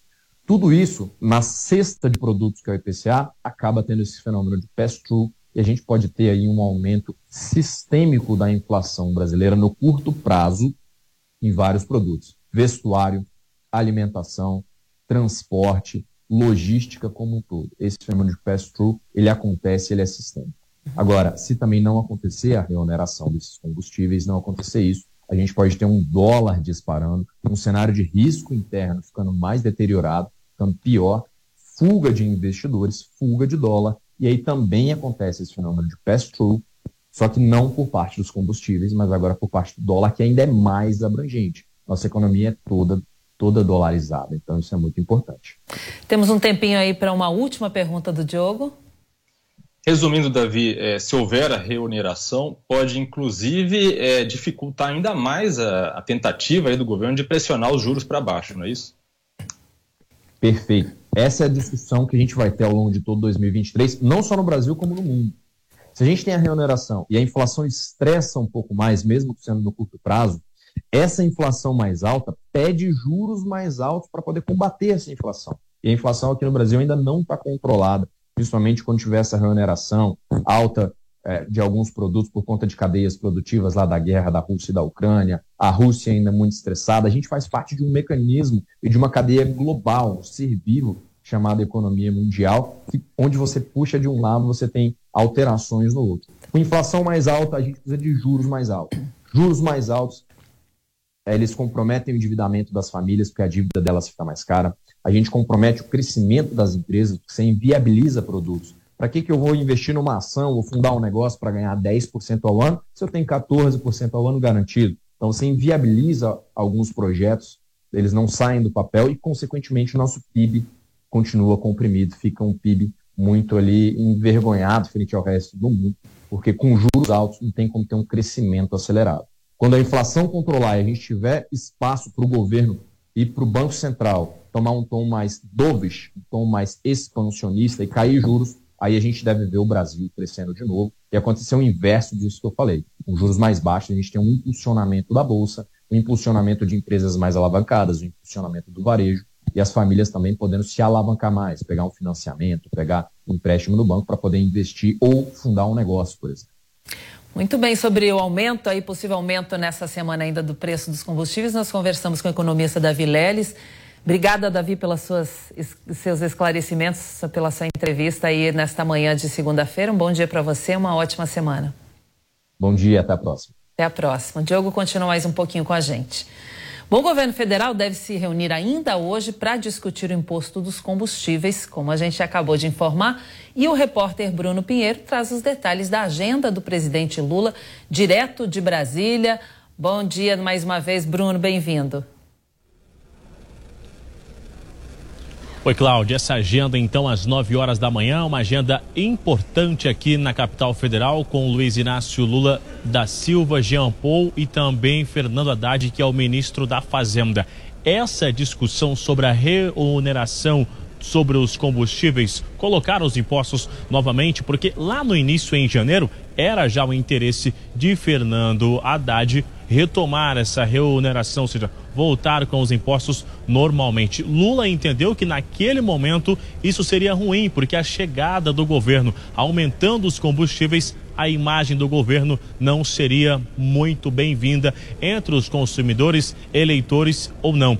E isso acabou gerando a repercussão, estendeu numa medida provisória mais 60 dias. Esses 60 dias eles vão finalizar, encerra então 60 dias amanhã, dia 28 de fevereiro. Na quarta-feira é importante uma nova decisão do governo. Se houver essa reoneração, a expectativa de aumento de cerca de 69 centavos na gasolina e até, de, até 24 centavos, melhor dizendo, sobre o etanol essa discussão é muito antiga e é muito ampla também. Durante o final de semana, aliados do governo Lula voltaram a usar as redes sociais e também a falar que neste momento não é importante aumentar os impostos, retomar essa reoneração sobre os combustíveis. Mas Fernando Haddad vai na contramão de alguns aliados aqui do Palácio do Planalto, alegando que cerca de 29 bilhões de reais de arrecadação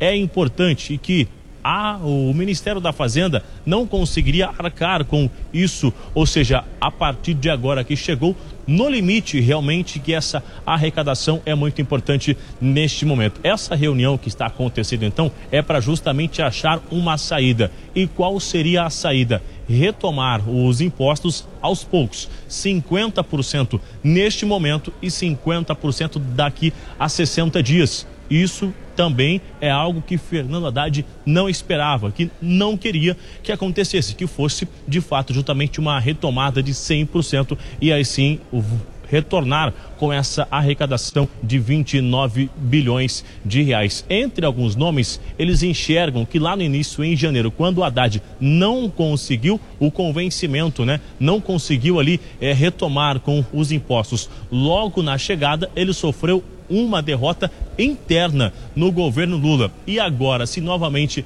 não, não conseguir, será uma nova derrota. É uma discussão muito ampla entre aliados, realmente. Não é nem com a oposição.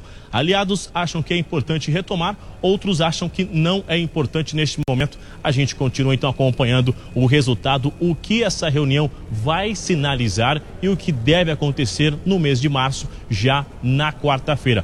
Aumentando os combustíveis, isso acaba afetando o mercado como um todo, porque aumenta ônibus, supermercado, ou seja, um depende do outro. Essa cadeia é totalmente ligada e a gente vai conseguir sentir claramente esse reajuste se acontecer a partir de quarta-feira, Cláudia. Vamos aguardar então para ver se ele vem e de que forma, né? Qual o tamanho desse aumento. Obrigada, Bruno. Bom dia para você. Uma Receita Federal anunciou as novas regras para a declaração do imposto de renda. A repórter Luciana Verdolim tem as informações para a gente agora mais detalhadas. Bom dia, Lu, seja bem-vinda. Quando que começa o prazo de entrega do imposto de renda esse ano? Bom dia, Cláudia. Bom dia a todos. Olha, as declarações começam a ser entregues no próximo dia 15 de março e o prazo final é 31 de maio. O contribuinte vai ter 15 dias a menos esse ano para acertar as contas do leão. Mas qual é a explicação aqui da Receita Federal? É de que as informações precisam ser repassadas aqui ao governo federal até o próximo dia 28 agora de fevereiro, amanhã. Por isso, é preciso um tempo para que a Receita utilize essas informações, porque a grande novidade este ano é a, a, a, a declaração pré-preenchida, o que facilita muito na hora do contribuinte fazer aí a sua declaração do imposto de renda. No ano passado, sete 7,5% dos contribuintes utilizaram essa facilidade. A expectativa esse ano é de que esse número chegue a 25% dos contribuintes. É super simples. Você baixa o programa da Receita Federal, indica o CPF da pessoa que vai fazer a declaração. Aí tem uma pergunta se você quer importar os dados.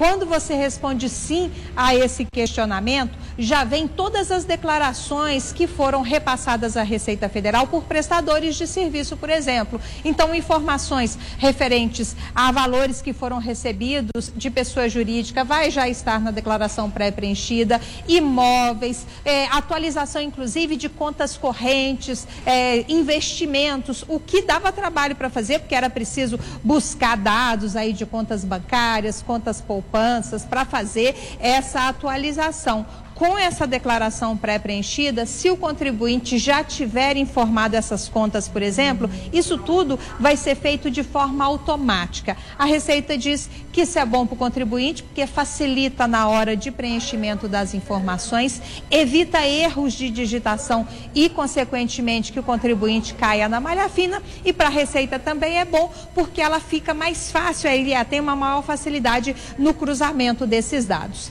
Qual que é a expectativa da Receita esse ano? Que 38 milhões a 39 milhões e meio de contribuintes façam a declaração do imposto de renda.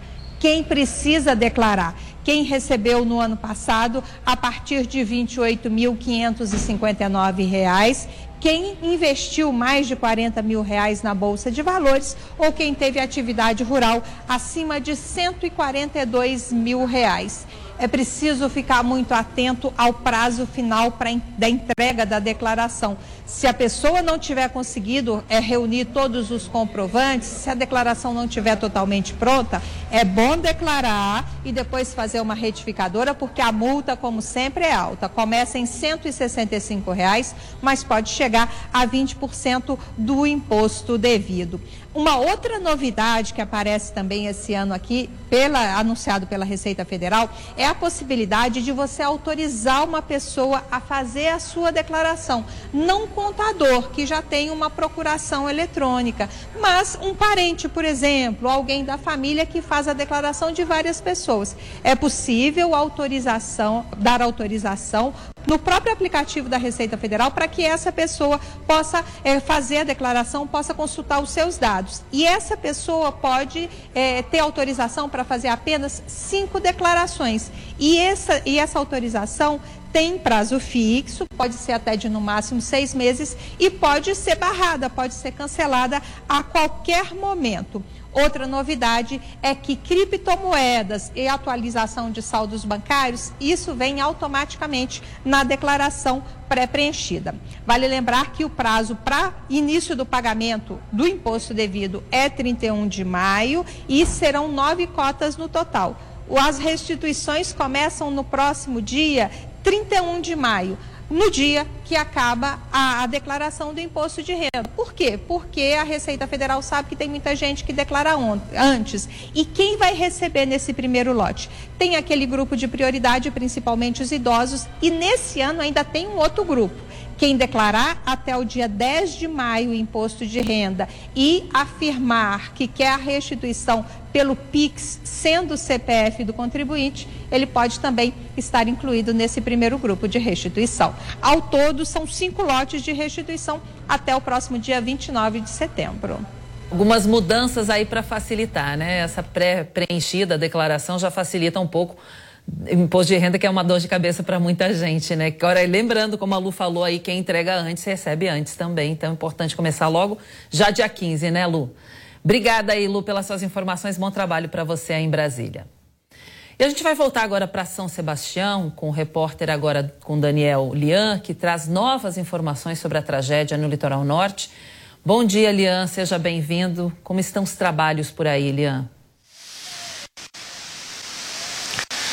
Oi, Cláudia, bom dia a você, bom dia a todos. É, os números, né? 65 óbitos já é o último levantamento aqui que nós podemos observar. São 57 corpos identificados, 21 adultos homens, são 17 mulheres adultas e também 19 crianças. Nove pessoas ainda permanecem internadas aqui no hospital do Litoral Norte, no Hospital Geral do Litoral Norte. Os trabalhos, como você bem ressaltou, continuam por aqui, especialmente em relação à recuperação das estradas. Aqui a Rio Santos, de onde falamos agora, de um dos pontos mais críticos, exatamente em Toque-Toque, Toque-Toque Grande, que teve uma área fortemente devastada pelas chuvas que ocasionaram essa tragédia e há até uma cachoeira e a rodovia Rio Santos acabou sendo bastante danificada. Os trabalhos prosseguem por aqui, é, os homens ininterruptamente, os homens do Departamento de Estradas e Rodagem, com acompanhamento até mesmo e ajuda, o auxílio de homens do Exército, estão fazendo o trabalho de recuperação dessas partes da rodovia. Rodovia que tem bloqueios ainda parciais. Nesse ponto, por exemplo, existe o esquema de pare e siga, ou seja, os motoristas de um sentido têm que aguardar até a passagem dos motoristas que vêm no sentido contrário. Aqui os trabalhos continuam em ritmo acelerado para que, é, enfim, nos próximos dias, quem sabe, possa realmente terminar aí esse esquema de pare e siga. No entanto, a recuperação total aqui da rodovia Rio Santos deve levar aproximadamente seis meses. 1.500 equipamentos para pessoas com deficiência foram enviados aqui para esta região em relação a terrenos desapropriados. Já o primeiro terreno desapropriado pelo governo do estado de São Paulo, que decretou utilidade pública para essa desapropriação. Os trabalhos já estão sendo iniciados, inclusive com o maquinário, e as buscas já foram encerradas, pelo menos na Vila do Saí,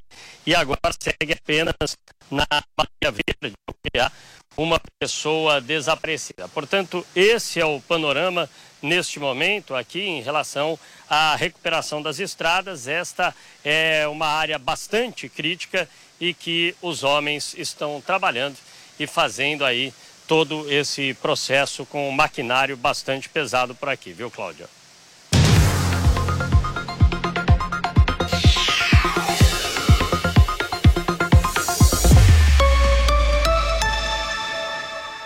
E agora vamos saber como está o mercado financeiro com Luiz Arthur Nogueira. Hoje saiu o Boletim Focus e o índice do IGPM. Não é isso, Luiz? Bom dia, bem-vindo.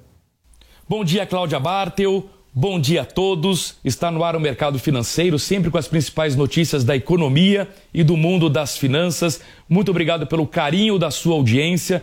Nesta semana pós-carnaval, aliás, a semana de carnaval foi terrível para as bolsas de valores aqui no Brasil e no mundo inteiro. E elas tentam ensaiar uma recuperação nesta segunda-feira. Daqui a pouquinho a gente vai conferir a abertura dos mercados nesta semana. Mas antes tivemos dados importantes divulgados nesta manhã, começando pelo tradicional Boletim Focus. O que é o Boletim Focus? É aquele boletim que o Banco Central compila as previsões de cerca de 100 instituições financeiras sobre os principais dados da economia do Brasil. O principal deles, inflação. E aqui a notícia é ruim.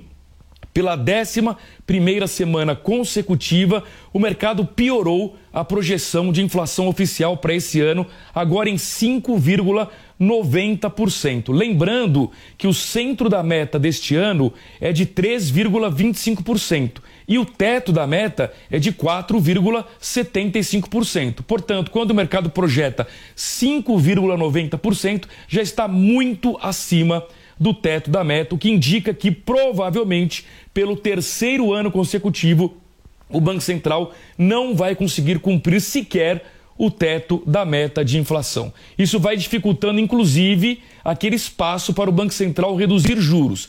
Embora a gente possa ver aqui na tela no Boletim Focus, que quando a gente vê aqui a projeção para a taxa Selic para esse ano, o mercado ainda enxerga o espaço para cortar um ponto percentual, de 13,75% para 12,75%. Mas eu particularmente acho que esse espaço está ficando cada vez mais difícil, a não ser que a equipe econômica do ministro Fernando Haddad nos surpreenda com uma boa nova regra fiscal, de contas públicas, porque isso sim poderia fazer com que as expectativas inflacionárias para esse ano e para o ano que vem pudessem ser amenizadas, pudessem ser melhoradas, consequentemente abrindo espaço para o Banco Central reduzir juros.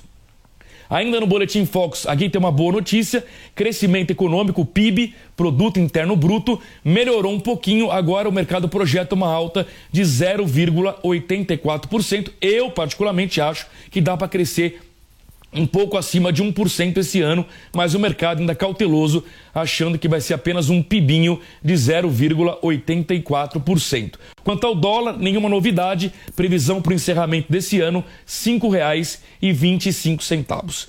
Agora uma boa notícia de inflação. A Fundação Getúlio Vargas divulgou hoje o IGPM. O IGPM que sempre foi muito atrelado a contratos de aluguel, mas no fundo, no fundo, ele é um índice que reflete muito preços no atacado. Por quê? Porque 60% do EGPM vem do atacado, 30% vem do varejo, que são preços ao consumidor, e 10% vem da construção civil. E aqui uma boa notícia para o Banco Central: houve uma deflação em fevereiro, ou seja, uma queda da inflação uma queda dos preços de 0,06%, como a gente pode observar nesse gráfico mês a mês. Né? Isso é bom, porque a inflação baixa melhora o cenário inflacionário, obviamente, para o Banco Central. No acumulado em 12 meses, a gente repara uma forte melhoria do cenário inflacionário pelo IGPM. Repare que as barrinhas vêm caindo de um ano para cá e agora o acumulado em 12 meses no IGPM está em apenas 1,86%. Ou seja, curiosamente, o IGPM tem uma inflação muito menor do que a inflação oficial calculada pelo IPCA. Quem diria? Mas é o que está acontecendo. De qualquer forma, é boa notícia, porque se a gente tem queda nos preços no atacado, em algum momento isso pode aliviar o bolso do consumidor no varejo. Outro dado importante divulgado hoje também pela Fundação Getúlio Vargas é mais um índice de confiança, dessa vez um índice de confiança empresarial do setor da indústria. E aqui uma notícia ruim, queda no mês de fevereiro, caiu de 93,1 pontos em janeiro para 92 pontos em fevereiro. Isso significa que o empresariado ainda vê com muita desconfiança, com muita incerteza o futuro econômico do governo Lula. E quando a confiança cai, isso é um problema, porque empresário sem confiança é empresário que não investe, é empresário que não aumenta a produção, consequentemente tem maior dificuldade de gerar empregos e renda.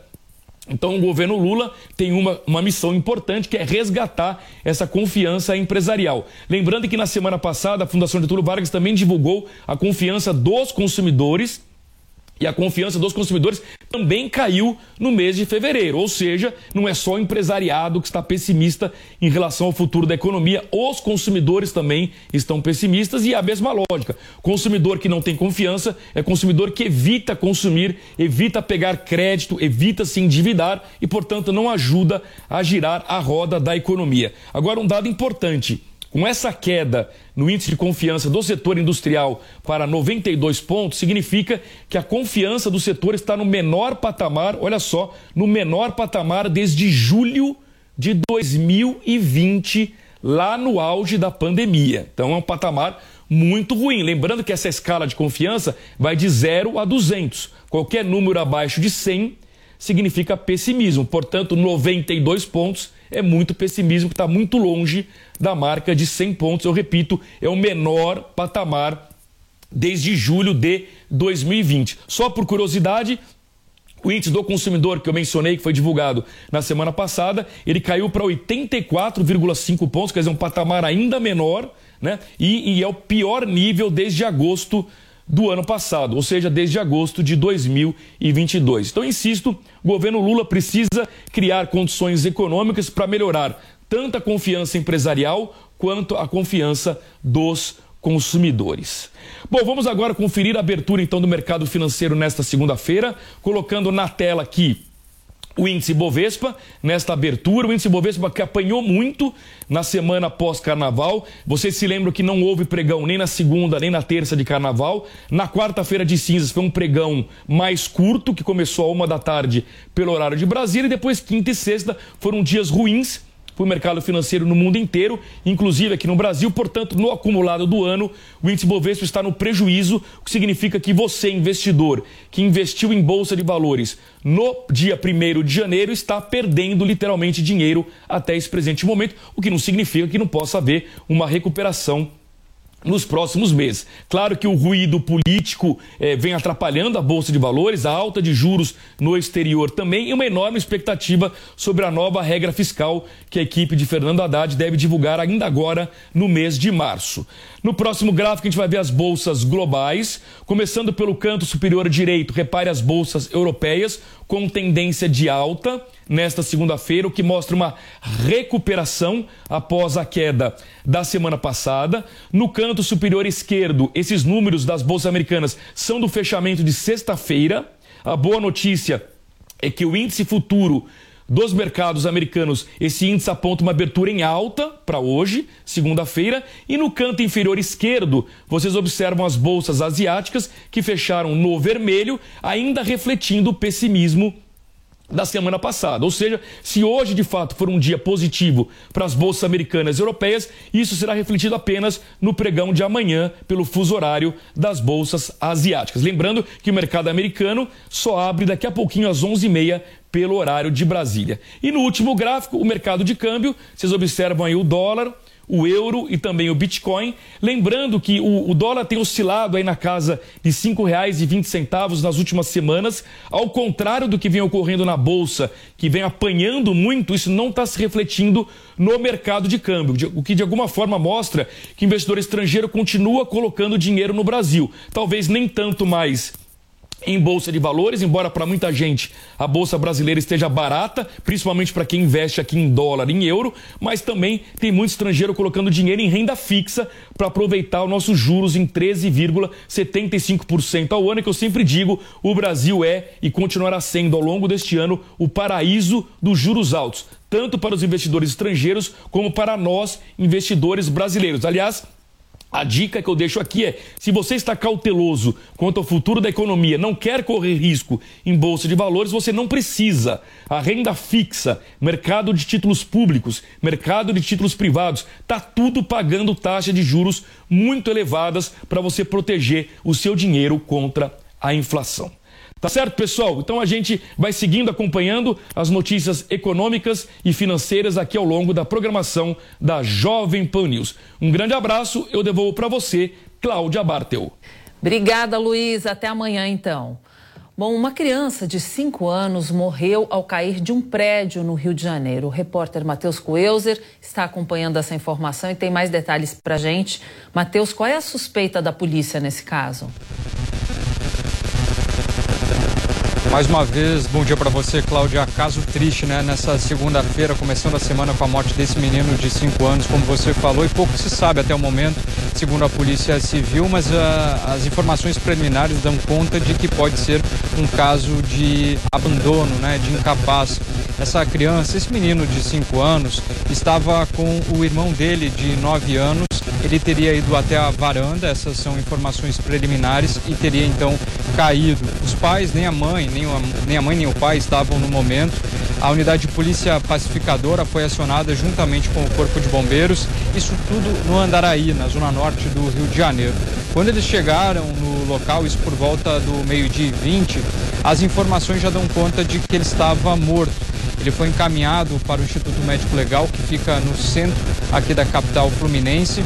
O local passou por perícia e agora se tem essa situação onde busca-se né, poder entender o que de fato aconteceu. Até ontem, às 10 horas da noite, a mãe e o pai do menino não tinham sido localizados, não teriam atendido as ligações e há também uma preocupação com o menino de 9 anos que estava né, nesse apartamento e agora foi encaminhado para outros familiares. A Polícia Civil do Andaraí diz que vai continuar investigando esse caso, a vigésima delegacia DP, né, que fica no, no Iraí, na zona oeste do Rio de Janeiro, e agora então acompanhando todo esse caso desse menino que infelizmente não resistiu aos ferimentos nessa queda do quarto andar. Cláudio.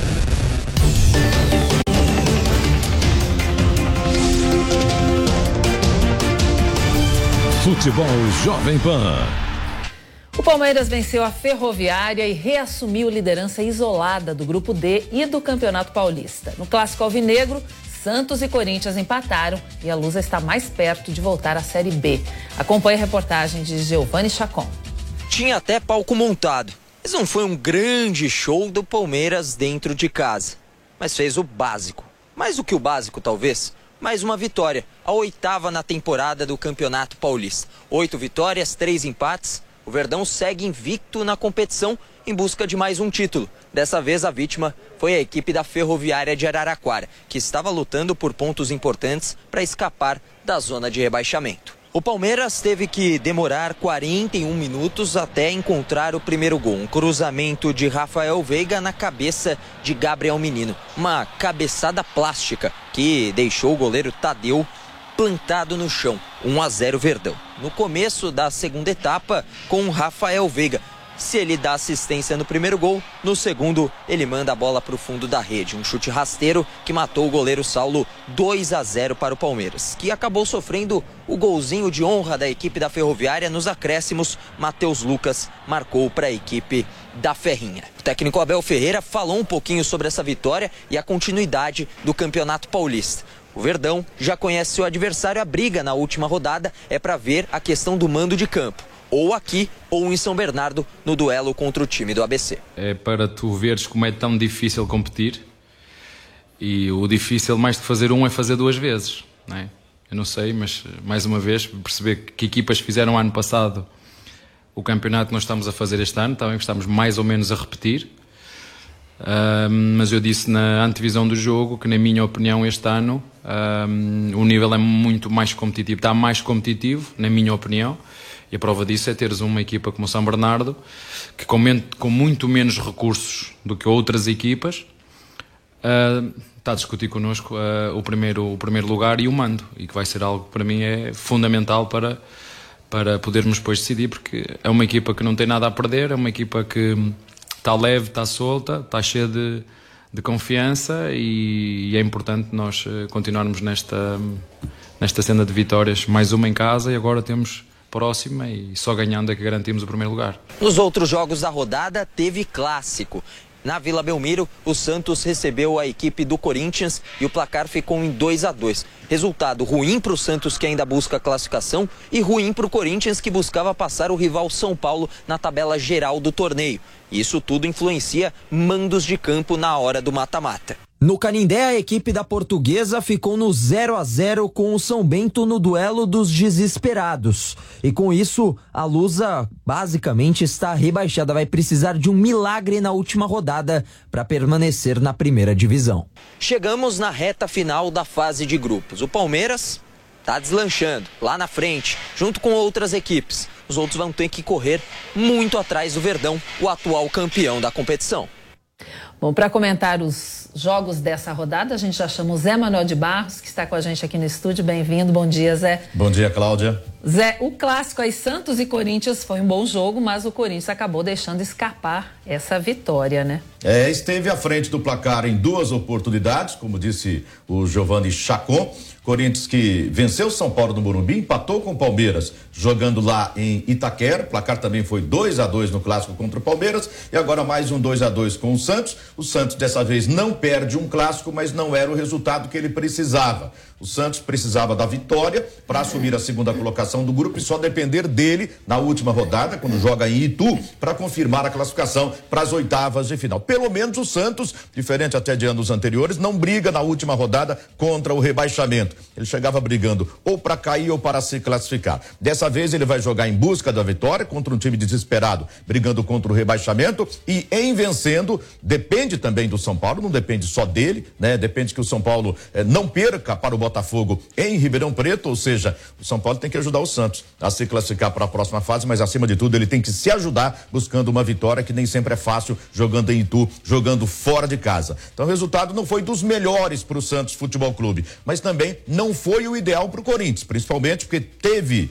esteve à frente do placar em duas oportunidades. Há uma briga entre Corinthians e São Paulo, Cláudia, para um chegar na frente do outro na classificação geral, imaginando uma hipotética semifinal um cruzamento lá na semifinal. Quem tiver a melhor campanha no geral vai jogar em casa. Você sabe como é que é a força do Corinthians jogando em Itaquera. E o São Paulo não quer jogar contra o Corinthians lá se houver esse jogo, esse confronto lá na semifinal. Os dois brigam para jogar em casa. Nesse momento, o São Paulo tem um ponto a mais, tem 20 contra 19 do Corinthians e vão tentar eh, entrar nessa última rodada, na rodada do próximo final de semana, ainda disputando para ver quem chega à frente do outro. E um pouco de polêmica não faltou também na Vila Belmiro, com a arbitragem anulando, depois da análise do VAR, um gol do, do Yuri Alberto, atacante do Corinthians. Zé, e o Palmeiras, ele segue firme para conquistar mais um título? É o favorito, é o melhor time do Campeonato Paulista. Ontem fez um bom jogo, por que não, contra a equipe da Ferroviária. Tinha o jogo na mão, fez 2 a 0. Aí depois aquela coisa, quando começa a mexer, o Palmeiras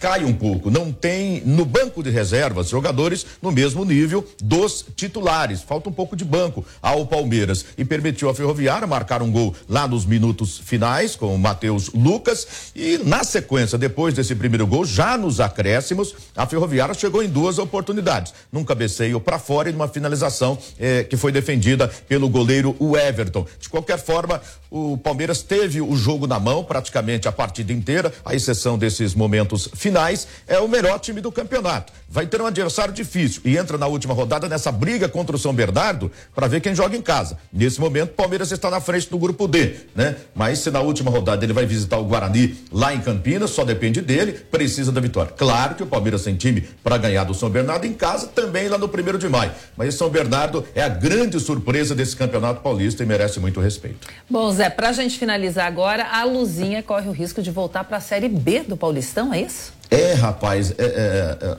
meus amigos aqui da Jovem Pan, é, a gente está falando ali na briga pela classificação, né?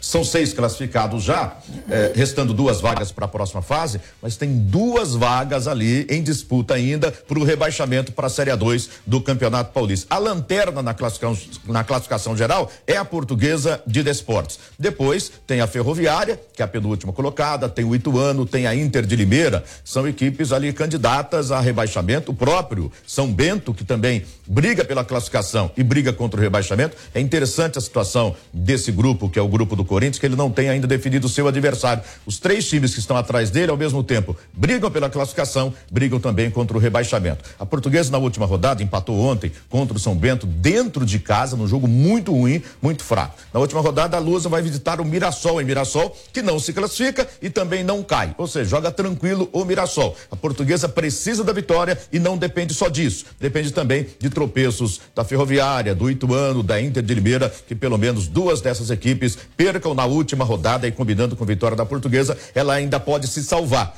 Mas está na lanterna, jogando mal. Ou seja, candidata forte ao rebaixamento para a Série 2 no ano que vem. Bom, vamos falar agora da FIFA, que promove hoje o The Best, a premiação para melhores jogadores e treinadores do mundo, a partir das 5 da tarde. Vamos acompanhar então a reportagem de Vitor Boni, direto de Paris. Grande abraço, amigos da Jovem Pan. Acontece nesta noite aqui em Paris a premiação The Best da FIFA, que elege os principais nomes do futebol internacional na temporada passada.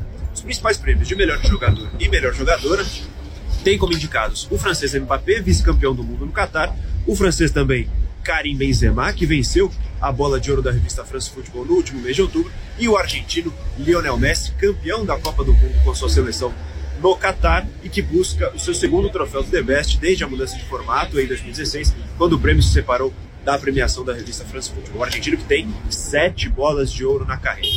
O Brasil está representado em duas das principais categorias: no prêmio de melhor gol, o prêmio Puskas, com o gol marcado por Richarlison contra a Sérvia na Copa do Mundo. E na categoria de melhor técnico do futebol feminino, a sueca Pia Sundhage, da seleção brasileira feminina, também está entre as três finalistas. Além deles, o goleiro Alisson, o zagueiro Thiago Silva, o volante Casemiro e o atacante Neymar também disputam uma vaga na seleção do ano da FIFA Pro, também representam o Brasil nesta premiação da FIFA. A premiação começa às 9 horas de Paris e para todas as informações nós traremos aqui na programação da Jovem Pan. Bom, Zé, quem deve ser o favorito aí para esses prêmios para mim, o Messi, né? Brigando com o Mbappé e com o Benzema. Benzema já, já ganhou é, o prêmio em novembro da revista France Futebol. Agora, até pela conquista da Copa do Mundo, para mim, Lionel Messi é o favorito para ficar com essa bola de ouro. Então, vamos torcendo por aqui. Zé, obrigada por hoje. Bom trabalho para você. Até mais. A gente volta durante essa semana contigo. Perfeito. Bom, o governo de São Paulo reduziu os impostos de vários setores para diminuir o custo de produção no estado. Neste momento, o governador Tarcísio de Freitas faz um pronunciamento. Vamos acompanhar. De São Paulo. É, a temática nossa né, é a da reindustrialização. Então, nós vamos perseguir essa reindustrialização e medidas no campo tributário, obviamente, são muito importantes. Então eu, eu aposto muito nesse, nessa parceria com a Federação das Indústrias. Amanhã a gente vai dar largada num estudo com o Movimento Brasil Competitivo, que é do custo São Paulo. Então a gente vai verificar as razões pelas quais o custo São Paulo pode ser elevado e que medidas a gente tem que tomar para reduzir o custo São Paulo. E vamos atuar então em todos os campos para que a gente tenha uma indústria mais competitiva. Se a indústria for mais competitiva e a redução de carga tributária é, é, é um componente importante, a gente vai ver mais dinheiro sendo investido. E esse dinheiro investido vai ser investido na compra de equipamento, na ampliação de plantas, na, no final das contas, na, na, contratação de pessoas, na realização de terceiro turno. Por exemplo, nós temos aqui uma quantidade grande de recursos retidos em créditos de CMS. Nós vamos transformar esse crédito CMS em investimento, ou seja, vamos ter uma programação de liberação desses créditos para que isso se transforme em investimento lá na ponta. Então são uma série de ações que nós vamos tomar para impulsionar a indústria no estado de São Paulo. Governador, em momento de reforma tributária, toda essa discussão que a gente tem nesse ano parece que agora sai. O que pesa para o senhor essas desonerações, o que o senhor está levantando? Olha, eu entendo o seguinte: a, a reforma tributária é uma aposta. É, eu não sei com que velocidade ela vai sair, porque ela tem a sua complexidade. A gente está falando da relação entre todos os entes da federação, obviamente, e, e, e, vários setores. Então você tem um setor que sai ganhando, outro setor que sai perdendo. É, essa equação não é tão simples de ser desenhada, por mais que você tenha hoje uma propensão maior à aprovação da reforma, sobretudo por uma adesão maior dos estados da federação. É, você tem outras questões a serem consideradas, por exemplo, a tributação do setor de serviços, o impacto disso na arrecadação dos municípios, sobretudo os grandes municípios, né? o próprio setor de serviços, que de certa forma é, é afetado em alguma medida. Então, é, é, eu acredito que é uma muita discussão nós teremos ainda pela frente. Obviamente, o Estado de São Paulo é, vai estar aí patrocinando a reforma tributária. É, temos algumas poucas observações que a gente vai discutir, eu tenho certeza que são fáceis de serem superadas. Então eu aposto sim que a reforma tem tudo para para ser bem sucedida, embora é, é, a gente não saiba em quanto tempo ela vai passar. Não acredito numa coisa express, a jato, que vai passar com essa facilidade toda. E a gente não pode ficar parado também esperando a reforma tributária acontecer. Então, aquelas medidas que cabem ao governo, é, a revisão na política de substituições tributárias, a conversão de crédito CMS em investimento, a redução de alíquotas para tornar o Estado mais competitivo, o diferimento de prazo de pagamento, revisão da base de cálculo, é, redução de alíquotas para aquisição de bens de capital, ou seja, tudo aquilo que pode favorecer o investimento, que pode trazer é, é, é mais emprego para o Estado de São Paulo, que pode tornar a nossa indústria mais competitiva, nós vamos fazer. Então, qual é o, o, a nossa obsessão agora? É buscar um investimento. É, nós tivemos conversas muito interessantes em Davos, no Fórum Econômico Mundial, e com muitas promessas de investimento para o Estado, então a gente deve trazer para cá um volume de investimento bastante grande em várias regiões do nosso estado, em vários setores também da nossa economia, e nós vamos criar as condições, o ambiente para que esse investimento realmente se materialize. Então essa vai ser a, é, é, é, nessa linha que nós vamos caminhar. Enquanto não tem a reforma, governador, isso seria uma forma de, de guerra fiscal, de proteção? É, é uma proteção. A guerra fiscal está aí, está dada. E ao longo do tempo, o Estado de São Paulo, de certa forma, se colocou numa posição é, um pouco mais à retaguarda, não, não encarou esse tema de frente. É por isso que a gente vem perdendo, vinha perdendo negócio para Minas, para Mato Grosso do Sul, para Paraná, para Santa Catarina, para Goiás, para o Nordeste. Então a gente enfrenta estados que têm é, alíquotas diferenciadas de CMS, que têm é, é, é, o apoio de fundos constitucionais. Então é, nós precisamos também ser um pouco mais agressivos e aproveitar os instrumentos que estão postos. Né? Então é, a gente está colando em benefícios que já foram dados e, e, e autorizados pelo, pelo Confaz, enfim, aquilo que a gente pode explorar e tornar o Estado de São Paulo, botar o Estado de São Paulo em igualdade de condições, nós vamos fazer. Você acompanha o governador de São Paulo, Tarcísio Gomes de Freitas, falando, respondendo a perguntas dos repórteres agora neste momento no Palácio dos Bandeirantes sobre redução de impostos de vários setores. Então isso acaba não tendo reflexo para nós na discussão de hoje, eu creio.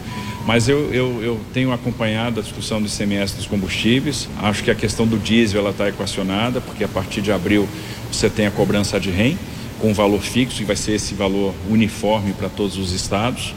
É, e, e para o resto, é, nós temos batido muito na questão da TUST e TUSD, é, porque não faz sentido a gente abrir mão dessa contribuição. A, a, conta de energia é super complexa, é algo que não chegou lá na ponta no, no consumidor e, e, representa uma parcela importante é, da arrecadação do Estado. Nós tivemos agora uma liminar favorável, né, prolatada pelo ministro Fux. E temos a questão da não essencialidade da gasolina, que muito provavelmente a questão da gasolina deve seguir um caminho parecido com o do diesel. Uma cobrança de REM num percentual que vai ser uniforme para todos os estados. E isso tem o poder de é, é, revigorar a, a, arrecadação de todos os estados. Só no caso de São Paulo, eu estimo que a gente deve ter de 4,5 bi a 5 bi a mais, caso é, é, a, o desfecho seja na linha que está sendo tratada pelo secretário de Fazenda.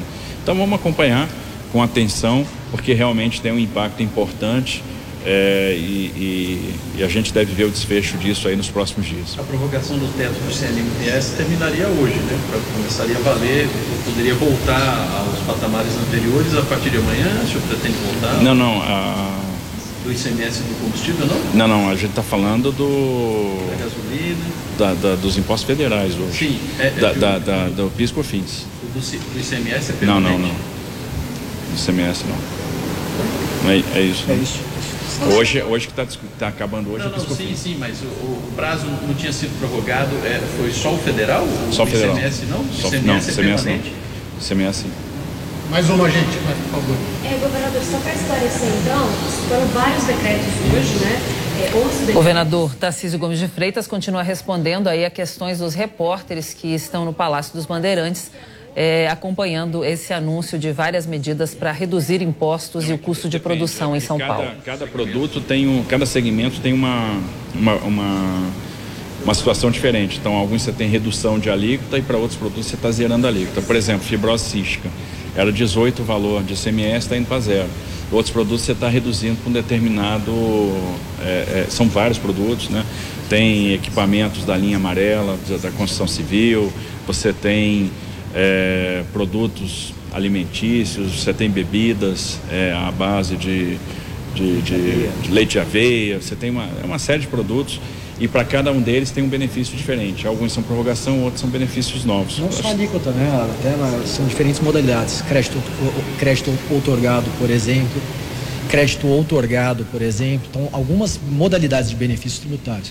O que você está se referindo ao decreto número 10, no fundo é uma reno, renovação que tem um, uma, são dezenas, na verdade, de benefícios que já eram concedidos no estado de São Paulo. O governador hoje está renovando, eles findaram ali no final de 2022 e agora com essa renovação tem uma ele retroage ao dia 1 de janeiro. Você acompanhou aí a fala do governador de São Paulo, Tarcísio de Freitas.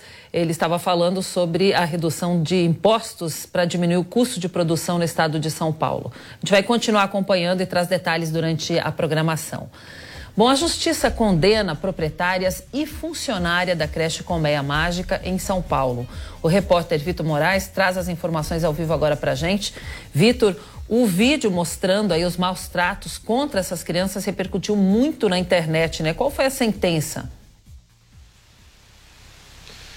Oi, Cláudia. Pois é, olha, a justiça condenou né, as três pessoas envolvidas, a dona da escola, a irmã dela, a diretora e uma funcionária Roberta Sermi, dona da escolinha, foi condenada a 49 anos, 9 meses e 10 dias de prisão em regime fechado, um ano e quatro meses de reclusão em regime semiaberto. A irmã dela, Fernanda Sermi, sócia da escola Colmeia Mágica e diretora também da escola, foi condenada a 13 anos e 4 meses de prisão em regime semiaberto. E por fim, a Solange Hernandes, funcionária da escola, foi condenada a 31 anos, um mês e 10 dias de reclusão em regime fechado, oito meses de detenção em regime semiaberto. As sócias, né, tanto, a, tanto a dona da escola quanto a sua irmã, sócia da escola Colmeia Mágica, proprietárias aí da escola, estavam presas já preventivamente pela, por decisão da justiça e agora a funcionária vai responder em liberdade. As três sempre negaram as acusações e negaram os crimes.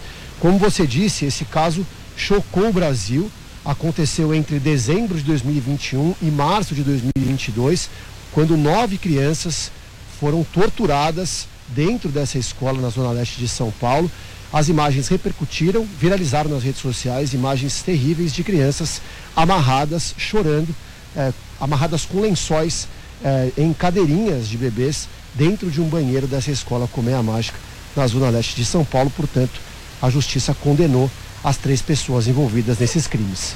Cláudia. É, cenas lamentáveis que todo mundo viu e ficou chocado, né? Obrigada aí, Vitor, pelas suas informações.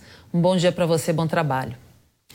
Bom, e o Jornal da Manhã, segunda edição, vai ficando por aqui. A gente agradece a sua audiência, a sua companhia. Lembrando que você pode acompanhar todo o nosso conteúdo na Panflix. É só você baixar o aplicativo do seu celular, que lá tem todos os detalhes, as entrevistas e tudo o que acontece por aqui ao vivo. Então, obrigada. Amanhã tem mais. 10 horas da manhã a gente se vê por aqui no Jornal da Manhã, segunda edição. Até lá.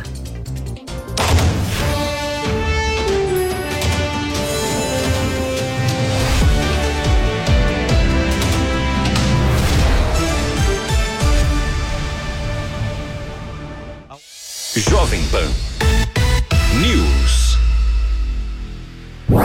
Informação, esporte e entretenimento. 24 horas por dia. Assista a Jovem Pan News na sua TV por assinatura pelo canal 576 na NET, Claro TV, Sky e DirecTV Go. Pelo canal 581 na Vivo TV ou pela Oi Play. E acompanhe também nas parabólicas. Fique bem informado na Jovem Pan News. Jovem Pan News. A notícia que você quer saber. A notícia que você precisa saber. 24 horas com você. No seu rádio e na internet. Jovem Pan. Todo dia você confere o melhor do humor, a música que você curte e informação com quem tem opinião de verdade. Mas nem sempre dá para escutar o programa que você quer no horário que passa, não é? Yes. Então acesse jovempan.com.br barra podcasts ou seu aplicativo preferido e leve a Jovem Pan onde for. A Jovem Pan tem um podcast certo para você. Notícias, esportes, entretenimento, tudo feito para você ouvir onde e quando quiser. Jornal da Manhã. Começando o Jornal da Manhã para todo o Brasil. Pânico. Paniqueira no ar, meus bebês, diretamente dos estúdios faraônicos da Panflix. Futebol. Aí vem Adriano, limpou, vai bater, marcou! Agora toda a programação da Jovem Pan está em um só lugar. Panflix, a TV da Jovem Pan, de graça na internet. Baixe grátis na App Store ou no Google Play. Panflix, assista onde estiver, na hora que quiser. Rede Jovem Pan News. A informação com a agilidade que você precisa. Esta, esta é a Jovem Pan News. Futebol na Jovem Pan. Um show de informação e opinião. Aqui, a mais vibrante transmissão com a palavra de quem faz o jogo e a emoção da bola rolando. Entre em campo na sintonia do melhor time de esportes do rádio brasileiro.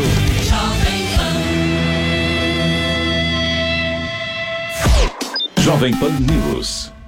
A Jovem Pan está com você em todos os lugares e em todos os momentos. De manhã, informação e opinião na medida para começar o dia do jeito certo. Bom dia, ouvinte da Jovem Pan. A partir de agora, manchetes do Jornal da Manhã. No começo da tarde, a equipe de esportes da Jovem Pan entra em campo com você. Olá, estamos juntos mais uma vez para mais uma edição do nosso Esporte. Para analisar os lances polêmicos e discutir à vontade. Não é porque o mundo aplaude que o cara tem razão em tudo, Flávio. Ao longo do dia, nossos repórteres não deixam escapar nada. O ministro da Educação é contra os principais assuntos. A notícia de última hora. A gasolina vai voltar a subir. E aquilo que mexe com a sua rotina. As fortes chuvas que atingiram Tudo passa pelo microfone da Jovem Pan. Viu só? A Jovem Pan está com você o tempo todo, em som e imagem. Acesse jovempan.com.br. Baixe o aplicativo da Pan e se inscreva nos nossos canais no YouTube. Jovem Pan.